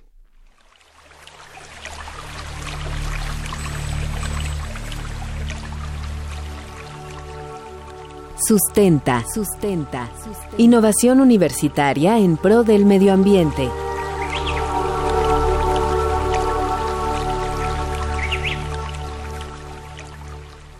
Hoy cerramos la COP25 en la hora final con sensaciones encontradas. Por una parte, la esperanza de que juntos podemos lograr grandes cosas. Es triste no haber podido llegar al acuerdo final, estuvimos tan cerca. Hoy día los ciudadanos del mundo nos están pidiendo avanzar más rápido y mejor en finanza, en adaptación, en mitigación, en generar mejores condiciones de vida para todos y cada uno enfrentando el cambio climático. Las nuevas generaciones esperan más de nosotros. Tenemos la obligación de estar a la altura de las circunstancias. Las nuevas generaciones, las mujeres, los niños, del mundo entero nos piden una respuesta más sólida, más urgente y más ambiciosa para poder actuar.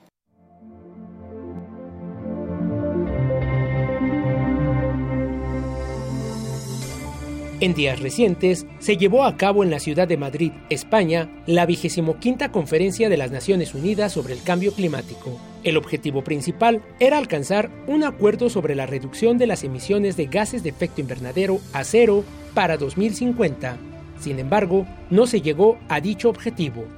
La conferencia realizada entre el 2 y 15 de diciembre de 2019 en el país europeo se extendió más de lo planeado, intentando alcanzar un acuerdo consolidado para combatir la emergencia climática. Sin embargo, los resolutivos finales de la COP25 decepcionaron por los alcances limitados propuestos para regular los mercados de carbono.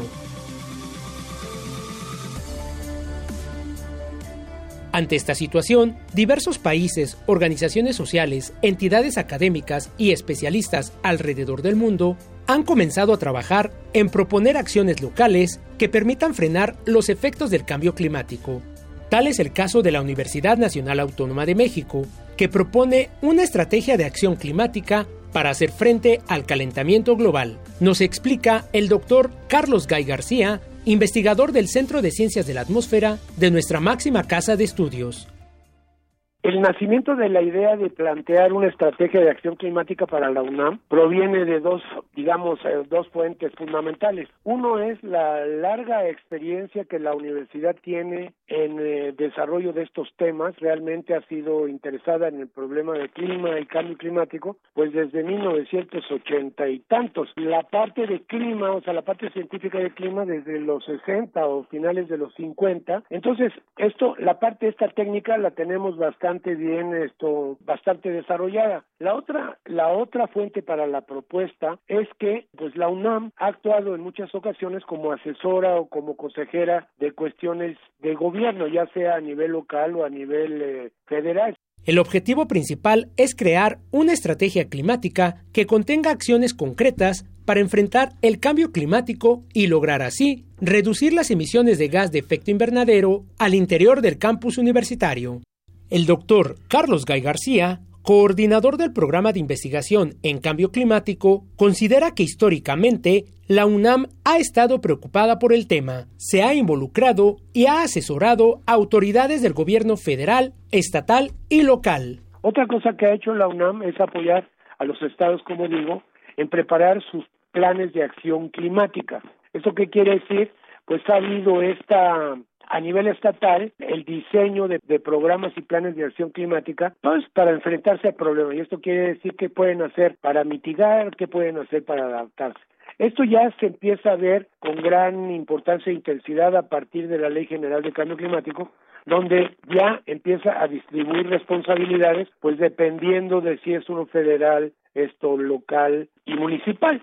Entonces, dentro de la ley está la necesidad de hacer este tipo de estudios y la UNAM pues no ha sido ajena a esto y ha estado apoyando.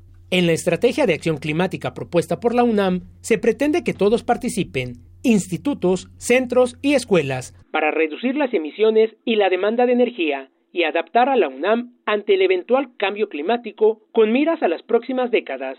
Habla el doctor Guy García. Entonces estamos hablando de una, una planeación o una prospectiva, digamos, hasta a futuro que puede ser un futuro cercano, 2030, un mediano 2050 y finales del siglo 2100. Y en realidad estos son los rangos en los que se mueven cualquiera de los estudios de cambio climático ahora, pues es el rango en el que nos estamos moviendo. Ahora, ya están ocurriendo muchas cosas en el planeta, nos estamos enfrentando a olas de calor, nos enfrentamos a sequías, nos enfrentamos a inundaciones, están los incendios forestales por todos lados, o sea, hay ya muchos de estos eventos que ya se están esto manifestando pues a otras frecuencias y con otras intensidades.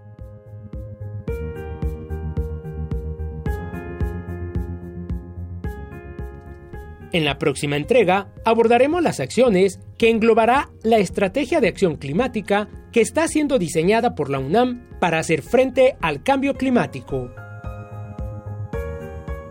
Para Radio UNAM, Daniel Olivares. Porque tu opinión es importante, síguenos en nuestras redes sociales, en Facebook como Prisma RU y en Twitter como arroba PrismaRU. Bueno, nos vamos ahora a las breves internacionales con Ruth Salazar. Internacional RU. El presidente de Estados Unidos, Donald Trump, confirmó en rueda de prensa que no se presentaron bajas en el ataque de Irán contra dos bases militares y anunció poderosas sanciones hasta que el país islámico cambie su comportamiento. Mientras yo sea presidente de Estados Unidos, Irán no tendrá la bomba atómica, no desarrollará energía para realizar una bomba atómica. Últimamente se han llevado a cabo sanciones importantes para terminar con el mayor terrorista del mundo, el señor Soleimani, jefe de las fuerzas de movilización popular. Trabajadores de refinerías en Francia se unieron a la huelga nacional en contra de la reforma de pensiones impulsada por el presidente Emmanuel Macron. Siete de ocho refinerías estarán bloqueadas hasta el próximo 10 de enero como parte de las medidas de protesta.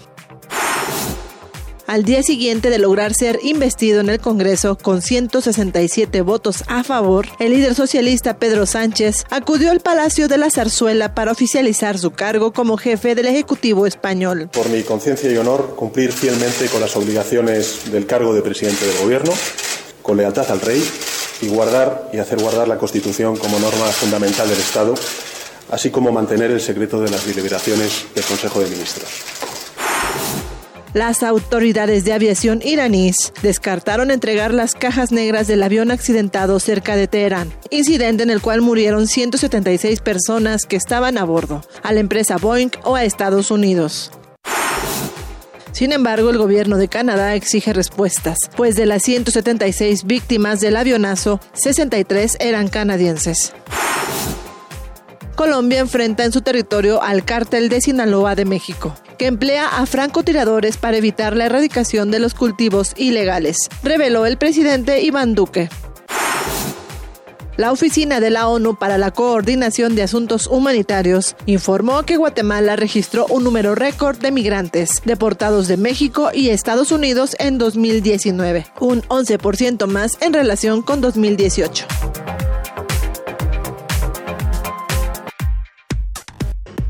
Relatamos al mundo. Relatamos al mundo. Prisma RU. Relatamos al mundo.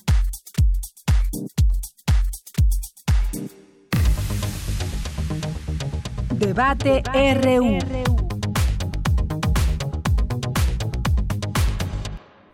Bien, continuamos. Hoy es miércoles de mesa de análisis y debate y vamos a hablar hoy sobre la respuesta de Irán ante el asesinato de Soleimani con un ataque con misiles a dos bases militares de Estados Unidos en Irak y ya hay una respuesta también del presidente Donald Trump esta mañana y vamos a hablar de este tema. Ya están aquí en cabina, como bien se los anunciábamos al inicio del programa, la doctora María Cristina Rosas González, que es doctora en estudios latinoamericanos por la UNAMI, especialista en seguridad internacional, desarme y solución de conflictos. Doctora, bienvenida, gracias por estar con nosotros. ¿Qué tal? Buenas tardes, Deyanira, un gusto estar aquí, como siempre y el doctor Tariq Serawi, profesor de la Universidad Iberoamericana y especialista en Medio Oriente. Doctor, bienvenido, muy buenas tardes. Hola, ¿qué tal? Mucho gusto. Gracias por la invitación. Eh, la oportunidad de haber platicado también con ambos en distintos eh, momentos y además muy recientemente. Así es. Bien, pues, ¿qué podemos decir a inicio ya con esta respuesta que hay de parte de Estados Unidos, donde parece ser que tiende una, una mano de, de paz al mundo, pero por otra también dice pues eh, que tomen sus precauciones los iraníes porque seguimos siendo el ejército más fuerte, bueno, eso lo comentaba también desde el día de ayer y hoy, pues bueno, también habla de varios temas, entre ellos eh, este de las armas nucleares. ¿Qué podemos decir una reflexión inicial sobre esto, doctor? Bueno, justo hace unos minutos acaba de declarar el clérigo, el clérigo Muqtada al-Sadr de Irán que eh, Estados Unidos eh, ya dio la respuesta afirmativa de que no va a haber represalias militares en contra de Irán, sino que va a haber sanciones económicas. Y esto era de esperarse, ¿sí? Eh, ante toda esta paranoia eh, locura de memes y demás, era de esperarse que eh, se iba a evitar el confrontamiento a toda costa. Un confrontamiento que, como ya habíamos mencionado con anterioridad, no empezó hace un par de días, empezó hace 40 años y el régimen iraní desde hace 40 años que se ha venido preparando y sobreviviendo ante distintas eh, sanciones y distintas acciones por parte de eh, los Estados Unidos. Lo que es, eh, desde mi perspectiva, interesante para analizar aquí es vaya, en caso de poder hablar ¿sí? de un ganador ante esta crisis que ha habido, ¿quién sería? Y entender también que eh, cuando hablamos de realmente quién queda en una posición mucho más eh, fuerte dentro de la eh, región, debemos de entenderlo de dos maneras, desde el ámbito militar y desde el ámbito diplomático, ¿de acuerdo? Y en este sentido, sí, es un golpe militar muy duro para Irán. finalmente pierden al general de mayor rango dentro del régimen, quien ha estado detrás de las acciones militares iraníes desde la guerra con Saddam Hussein. Estamos hablando desde los ochentas.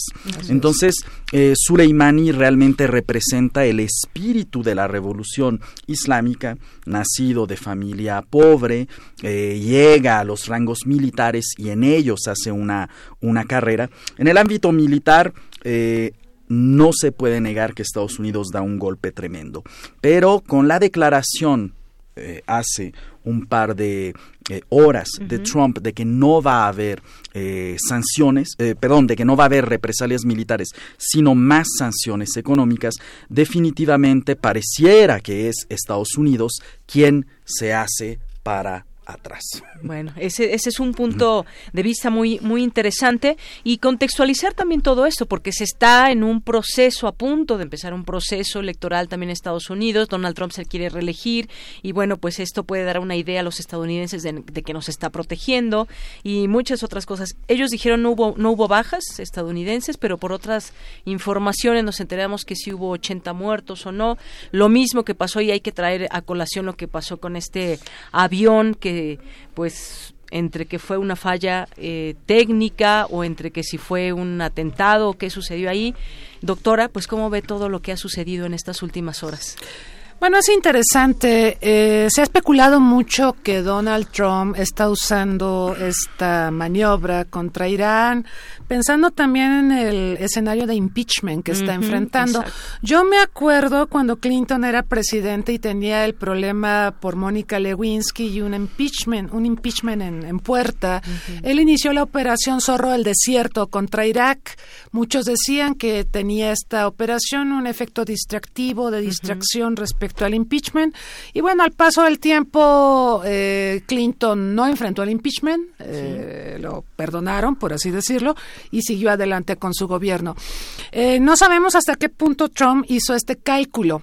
Sin embargo, a mí me llamó profundamente la atención que cuando se inicia toda esta escalada contra el general iraní el 3 de enero, no hay tanto apoyo ni de los aliados de Estados Unidos ni dentro de Estados Unidos. El propio Congreso, muchos miembros del Congreso de Estados Unidos estaban eh, movilizándose para crear una iniciativa de ley que limite las atribuciones del presidente para desarrollar maniobras militares en el exterior.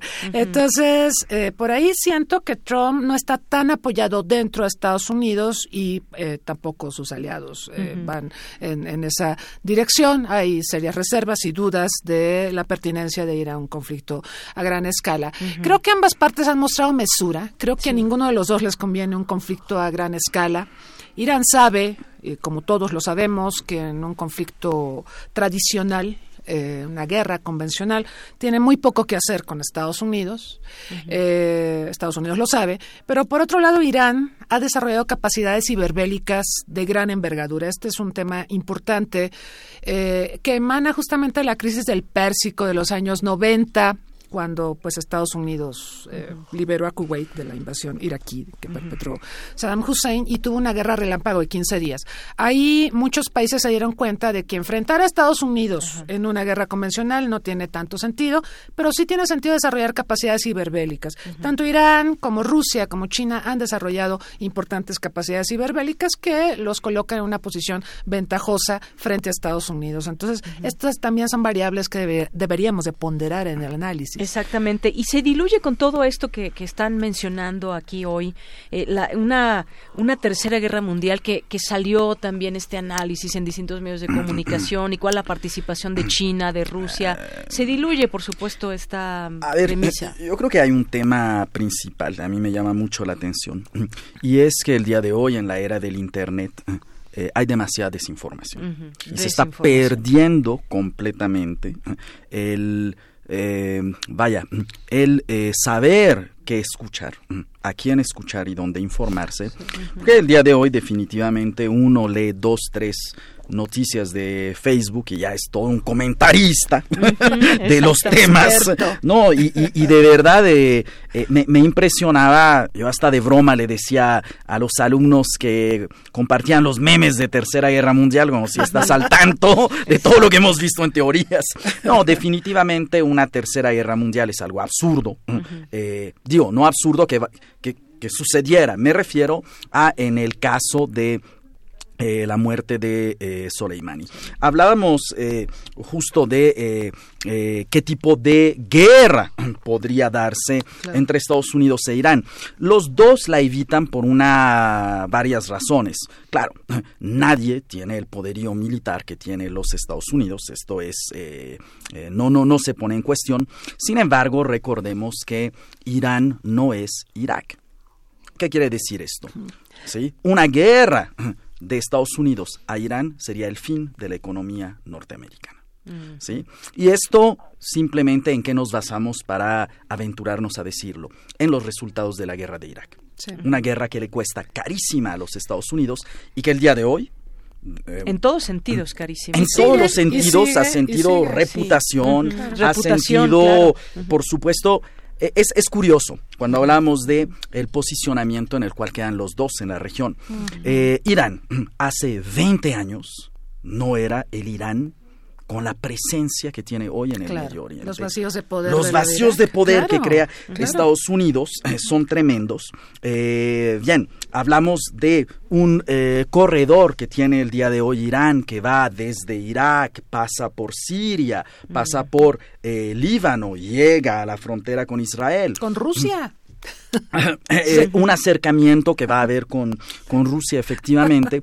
Pero aquí creo que hay una lectura muy interesante y es efectivamente cuando hablábamos de si eh, tiene algo que ver con el impeachment o no, definitivamente eh, una lectura que podemos hacer aquí es que los Estados Unidos hoy no entienden al Medio Oriente. Y aquí, ¿en qué me baso para dar esta idea? A ver, el tema del martirio, ¿sí? Shahid, es de gran importancia en la corriente shia del Islam. ¿De acuerdo? Y esto viene desde los inicios del shiismo con eh, el martirio de el imam Hussein en Karbala, después de la muerte de el eh, profeta Muhammad.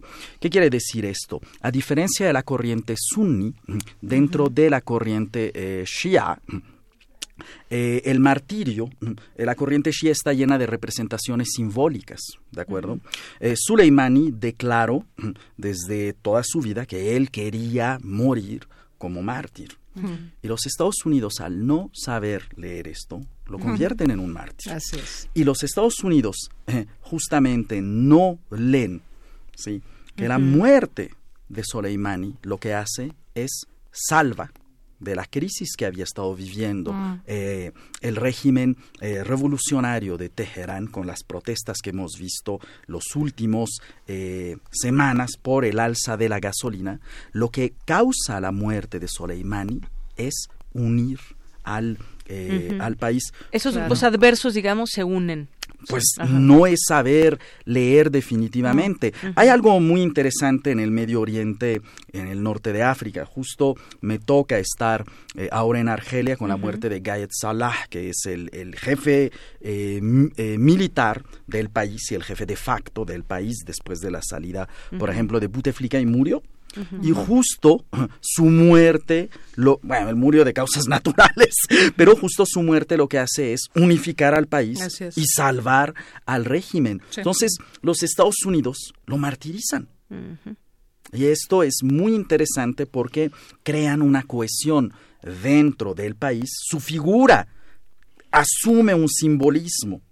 Eh, que, de una gran importancia dentro del país y lo más importante, los Estados Unidos son expulsados a petición del Parlamento iraquí. exactamente. Todo esto que tiene y reviste una gran importancia, pero ¿quién es Irán? ¿Qué representa? ¿Qué, qué, qué sabemos y cómo se da todo este ese tema de geopolítica tan interesante que puede haber? Mencionó algunos países hoy en su discurso Donald Trump, eh, China, Alemania, Rusia deben desmarcarse de manera definitiva del acuerdo eh, nuclear. Mm. exactamente. Esto y también hablemos un poco del petróleo, también esta fluctuación o cómo afecta, cómo infiere también todo este este asunto, pero de ese de ese acuerdo nuclear también qué decir, doctora?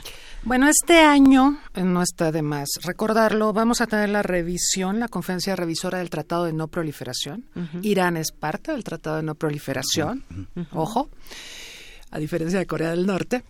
Em, y bueno, eh, ya Irán había anunciado que se iba a retirar del acuerdo nuclear con todos los demás países. De hecho, Trump en el discurso que dio hace un par de horas invitó a los países occidentales a desdecirse y también a Rusia y a todos los que estén involucrados a retirarse del acuerdo nuclear con Irán. Esto es preocupante. Eh, porque, bueno, en la conferencia revisora llega en un momento político crítico la conferencia revisora del TNP se hace cada cinco años y la conferencia de 2015 fracasó miserablemente justo porque fracasó una propuesta que se había hecho en ese foro de trabajar en la creación de una zona libre de armas de destrucción en masa en Medio Oriente. Resulta que Israel estaba muy enojado con Estados Unidos y con los países que participan del pacto nuclear con Irán. Y entonces Obama, para complacer a Israel, pues decide no apoyar la creación de la zona libre de armas de destrucción en masa en Medio Oriente. Eso fue lo que pasó en 2015, así que este año viene muy complicada la situación. Eh, obviamente, pues Estados Unidos busca apoyar a su aliado Israel, evidentemente, y esto puede llevar a la basura todo el trabajo que se ha hecho en materia de no proliferación. Así que es un momento verdaderamente crítico. Sobre los precios del petróleo, pues ya hemos visto cómo se comportaron, eh, sí han experimentado un alza que, digamos, los especialistas en mercados eh, petroleros hablan de que puede ser temporal. Depende mucho de cómo se desarrolle la situación, pero esta alza no, no va a ser parece ser tan permanente, así que habrá que estar al, pendiente, sobre todo nosotros, ¿verdad? Que tenemos también eh, esta dependencia hacia las exportaciones petroleras. Exactamente. Bueno, pues me parece muy interesante ir conociendo con ustedes que pues son estudiosos de estos temas esta eh, composición, lo que significó en su momento la muerte de este de este líder, pero sobre todo comprender qué pasa en un país como como Irán. Y desde ahí pues eh, ver y conocer todas estas reacciones sobre todo pues eh, cuando hablamos de Estados Unidos y esos enfrentamientos decían ya estas diferencias que hay muy claras entre lo que sucedió en su momento con Irak y que queda también como un como un precedente para Estados Unidos a la hora de atacar, de decidir, pero sobre todo me parece que queda expuesto como lo han mencionado, pues este desconocimiento también por parte de Estados Unidos, por supuesto de su presidente, quien encabeza, quien lleva la cabeza de este país tan poderoso en el mundo y, se, y queda al descubierto eso y sin embargo pues sigue ahí y quizás y quizás cuatro años más, ¿no? Que, que quizá, quizá, exactamente. Ojalá que pudiéramos decir que tiene pocas posibilidades, pero pues no lo sabemos. Veremos qué sucede en todo esto. No ¿Y vemos a los demócratas con una alternativa, ¿eh? Exactamente. Ese es el principal problema. Exactamente. Bueno, ¿y qué decir en todo esto? ¿Qué vendría en un escenario donde Donald Trump pudiera seguir al frente de Estados Unidos y sus relaciones con el Medio Oriente? Eh, desde mi eh, punto de vista, aquí hay algo muy interesante. El tema del enriquecimiento nuclear en Irán siempre ha sido visto, eh, uno, como eh, un tema de soberanía nacional y esto porque eh, Irán es muy rico en uranio. ¿De acuerdo? Y hay un tema eh, que nos hace ver la gran hipocresía del sistema internacional. ¿Quién tiene derecho a hacerse de armas nucleares y quién no? En realidad, ¿quién decide quién se puede hacer de armas nucleares? Los que ya las tienen. Es, simple. Recordemos que cuando Irán era un gran aliado de los Estados Unidos, eh, después de que la CIA haciendo un golpe de Estado eh, a Mossadegh justamente por intentar nacionalizar el petróleo. Después de que la CIA hace un golpe de Estado y pone al poder a Mohamed Reza Pahlavi, uno de los eh, pues, eh, dictadores que se va a quedar un par de añitos nada más, desde el 53 hasta el 79 más o menos. Recordemos que aquí, por ejemplo, Estados Unidos apoya un programa nuclear en Irán. Así es. Entonces, eh, a ver, este tema de eh, apoyar un programa o no, claro, eh, se apoya cuando uno es aliado. ¿sí? Ahora bien, para Irán es muy interesante el darse cuenta que en caso de haber poseído mm, armas nucleares, esto no hubiera pasado. Porque recordemos, y esto va a sonar eh, bastante absurdo, tal vez para quien eh, no estudie este tema de armas nucleares. Las armas nucleares se, se adquieren para no usarse. Exacto. Esto es lo que llamamos la disuasión. ¿Sí? Y en este sentido... Es como una amenaza. Es una amenaza, efectivamente. El régimen iraní está prácticamente obligado a hacerse de armas nucleares si lo que busca es eh, sobrevivir. Y bien mencionaban eh, el tema de Israel, eh, una potencia nuclear que nunca ha aceptado que tiene armas nucleares, como tampoco nunca lo ha negado. Y definitivamente si intentamos entender lo que es el balance de poder dentro del Medio Oriente, el hecho de que un solo país tenga armas nucleares quito Pakistán, porque no lo incluyo dentro del Medio Oriente, eh, el hecho de que un solo país sea el que tiene las armas nucleares y puede hacer amenazas eh, basándose en su poderío nuclear, definitivamente va a afectar el cómo hoy, ¿sí? después de que Trump ha decidido dar marcha atrás, a eh, lo que ya había comenzado en su momento Obama, un gran logro que había hecho este Obama, eh, lo que veo es que Irán puede y seguramente va a continuar ¿eh? con su programa. Y nuevamente, desde la perspectiva de Irán, ¿sí? no hubiera sucedido esto si Irán tuviera también la capacidad de disuadir a los Estados Unidos. Veamos Corea. Veamos Corea. Es cierto. Muy bien. Doctor, ahora que estaba diciendo yo esto de una posible reelección de Donald Trump, hacía eh, una cara de que, híjole, otra vez Donald Trump podría quedar otros cuatro años más y con, todo lo que implica exactamente. Y parece ser que, usted como decía al inicio, como que se diluyera este impeachment o algo así, no sé. Ahora con esto, pues le ayudó mediáticamente por lo pronto le ayuda mediáticamente. Por supuesto está pendiente el tema del Senado, porque ya la Cámara de Representantes votó a favor del impeachment. Pero el Senado representa al gobierno y el Senado es dominado por los republicanos. Difícilmente van a meterse un autogol descalificando a Trump y tendiendo en charola de plata la posibilidad de que los demócratas lleguen a la presidencia.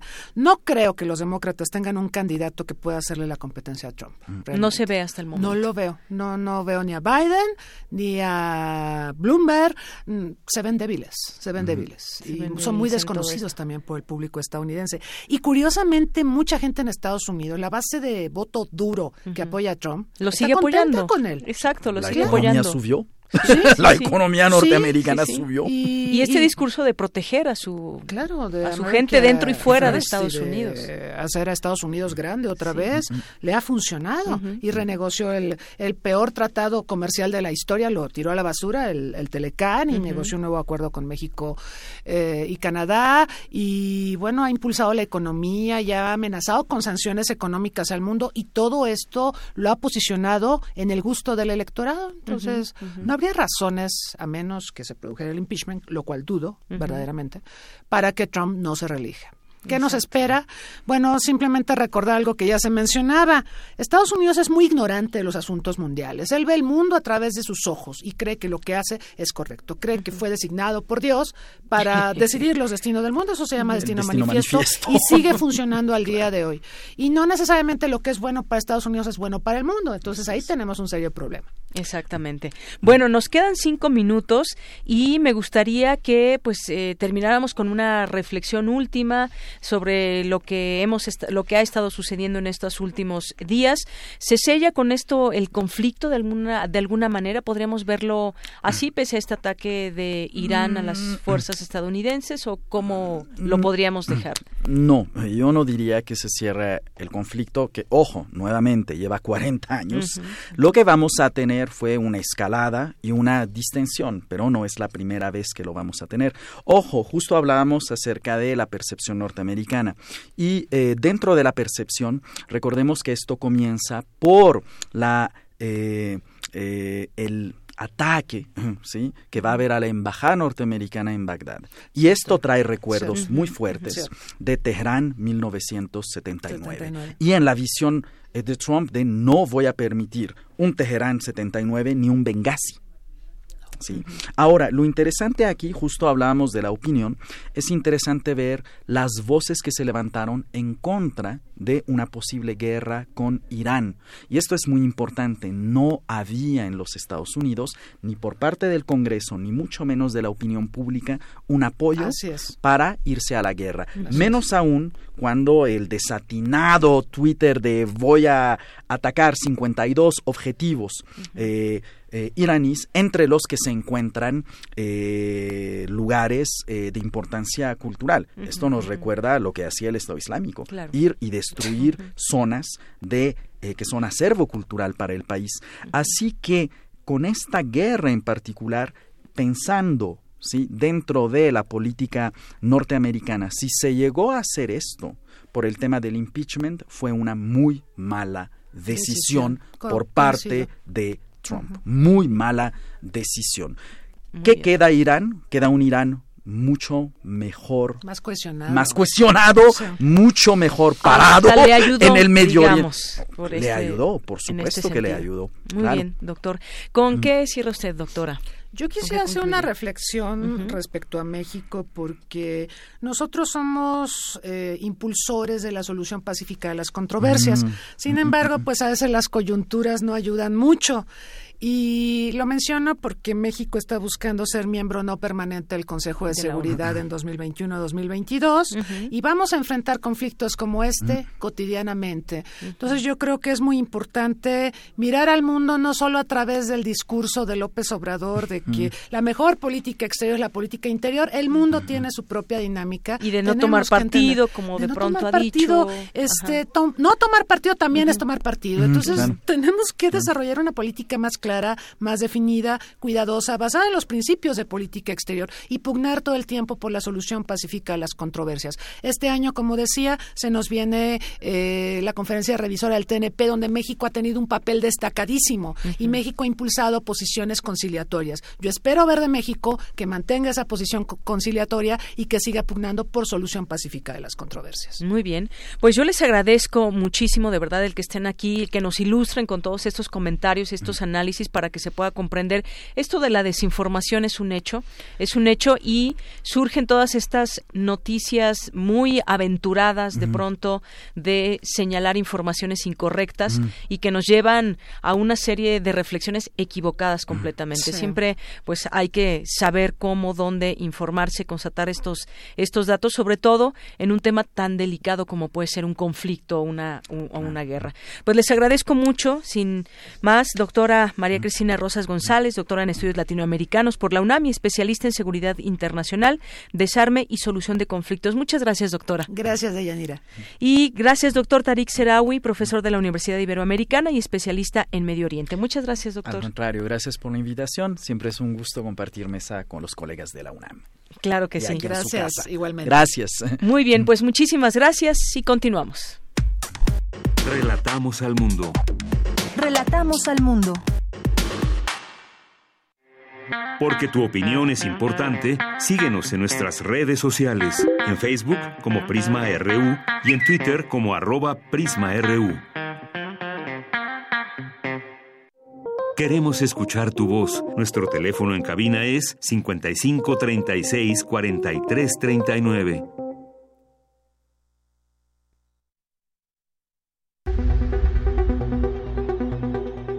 Dulce Conciencia. Ciencia. En Prisma.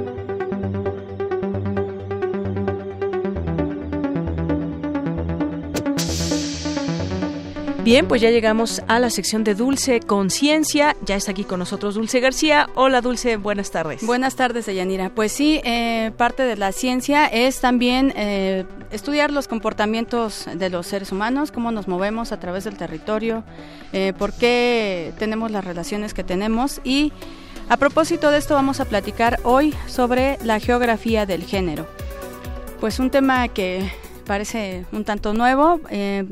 Para ello contaremos con la participación de académicos del Instituto de Geografía, bueno, de, de la maestra Irma Escamilla Herrera, pero antes escuchemos la siguiente información.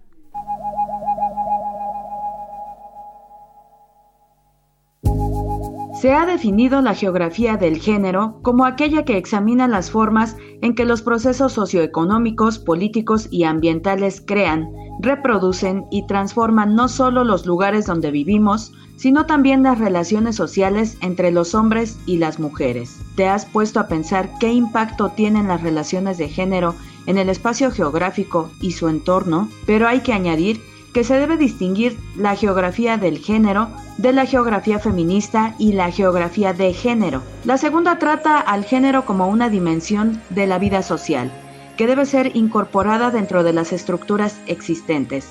La primera busca una transformación no solo de la geografía, sino también de la forma en que vivimos y trabajamos. Y bueno, ya se encuentra en la línea la doctora la eh, maestra Irma Escamilla Herrera. Ella es académica del Instituto de Geografía de la UNAM. Maestra, muy buenas tardes. ¿Cómo se encuentra? Muy bien, Dulce, muchas gracias y buenas tardes y gracias por considerarme en esta apertura con Gracias a usted por eh, su participación y quisiera pues empezar preguntándole qué es la geografía del género, cómo lo podemos entender, qué tan nuevo es el eh, la disciplina. Nuevo no, porque pues ya tenemos, estamos hablando que en este proceso ya digamos que partió desde los 90 como una forma ya más efectiva a fines de los 80, pues ya llevamos varios decenios, ¿no? El detalle es que pues paulatinamente ha sido este proceso de reconocer pues esta área dentro de la disciplina geográfica como geografía de género, porque pues esto fue permeando en todas las, la mayoría de las disciplinas sociales, ¿no? De considerar al género como una categoría de análisis en la geografía pues eh, a nivel sobre todo de las colegas geógrafas anglosajonas fue donde se empezó a desarrollar más. En México pues se llegó más tardíamente pero digamos que de la mitad de los noventas hacia acá es donde tenemos ya esta visión de manejar o entender cómo se da la relación de los hombres y de las mujeres en su espacio circundante eh, y hablar también ahora que es no solo hombres, mujeres y la diversidad sexual, ¿verdad? Con esta apertura de entender cómo se correlacionan cada una de las personas con su espacio circundante, cómo lo interpretan, cómo lo analizan y cómo se desenvuelven en, en él cotidianamente y claro entendiendo que no es lo mismo si estuviéramos hablando de las personas en zonas urbanas que en las zonas rurales, ¿verdad? O bien si esto pues lo vemos por categorías de grupos etarios, pues no es lo mismo cómo se interrelacionan hombres y mujeres de la tercera edad con respecto a hombres y mujeres de los de la juventud o la niñez, ¿verdad? Entonces también es interesante considerar que debemos tomar en cuenta pues el análisis de esta geografía de género pues considerando grupos etarios para poder identificar mejor cómo se interrelacionan unos y otros con ese espacio circundante. Claro. ¿Cuáles son algunos de los datos más relevantes que se han encontrado a través de estos estudios, maestra? Bueno, de hecho hay muchas particularidades para poder abarcar la geografía de género. En, en, la mayoría han tenido que ver con cuestiones de mercado laboral, o de cuestiones de la ciudad, cómo se mueven eh, eh, normalmente en sus en este caso en las ciudades y mm, el datos específicos pues no habría que tomar cada uno de los estudios concretos que hay pero digamos que las áreas concretas que más se ha trabajado es mercado de trabajo cuestiones de educación de violencia o pues de interrelación de cómo cómo interpretan hombres mujeres y niños pues eso que tienen enfrente ¿no? Sí. Este, por ejemplo, bueno, podría ser mejor datos de eh, algunos de los organismos internacionales de cómo están considerando la participación de, por ejemplo, mujeres y niñas, ¿no? En, por ejemplo, en trabajos de la OCDE entre México y Turquía tenemos que más del 90% de las mujeres que no estudian y trabajan,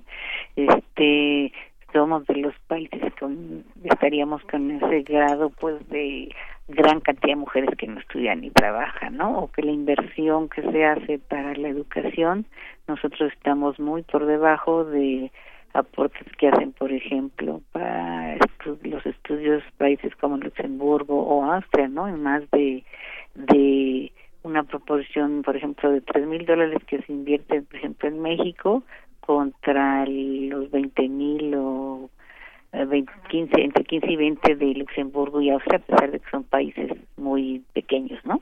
Entonces, sí. pues sí, hay ciertas diferencias que nos dan cómo se, se dan desigualdades entre unos y otros. Estas, eh, por ejemplo, este dato de las mujeres que no estudian y que no trabajan, ¿cómo afecta a los territorios? Directamente. Finalmente, cuando las personas están preparadas, tienen conocimiento tanto a nivel general como de su lo que tienen próximo, en este caso en las localidades y lugares donde habitan, pues la forma de interpretarlas e interrelacionarse con ellas, pues va a permitir que se les entienda mejor y que puedan interactuar, pues para también estar acorde con el las cuestiones ambientales, ¿no? Claro. Si, las personas no están instruidas en lo más elemental y además lo peor es no saber ni siquiera leer y escribir, por ejemplo, que tuviéramos personas analfabetas o medio que comprenden el lenguaje, si no están preparadas, pues difícilmente podrían estar eh, les costaría más trabajo, no quiere decir que no puedan porque a final de cuentas hay raciocinio en todas las personas, salvo que estuvieran afectadas ya por cuestiones de otra índole, pero en general eh, cuando conocen mejor su entorno, su espacio y además pueden instruirse, pues ahora con las nuevas tecnologías, ¿verdad? Que aprendiendo,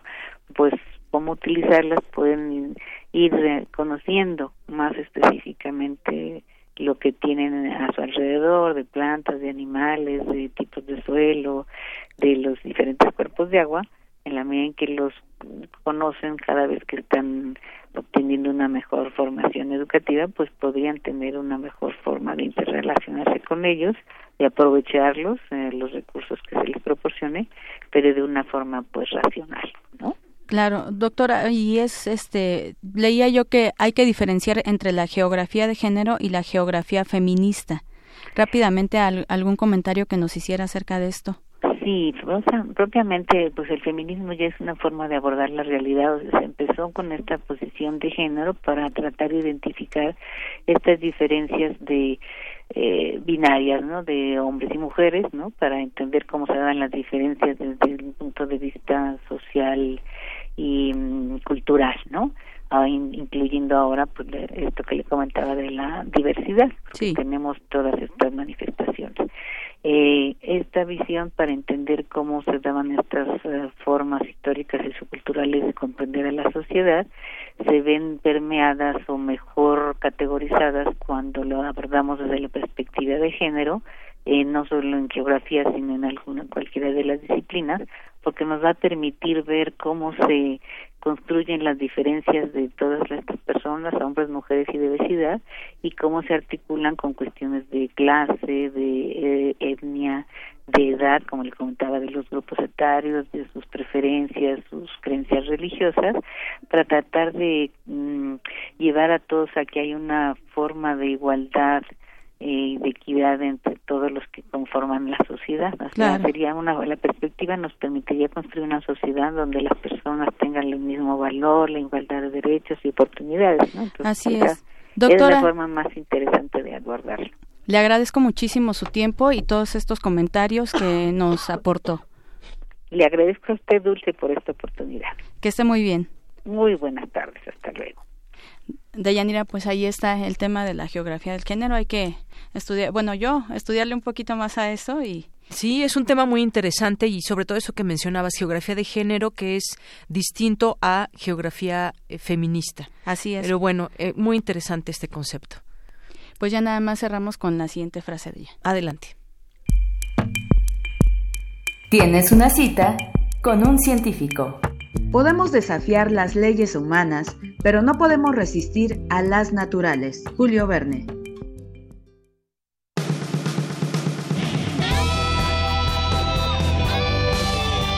Prisma RU. Relatamos al mundo.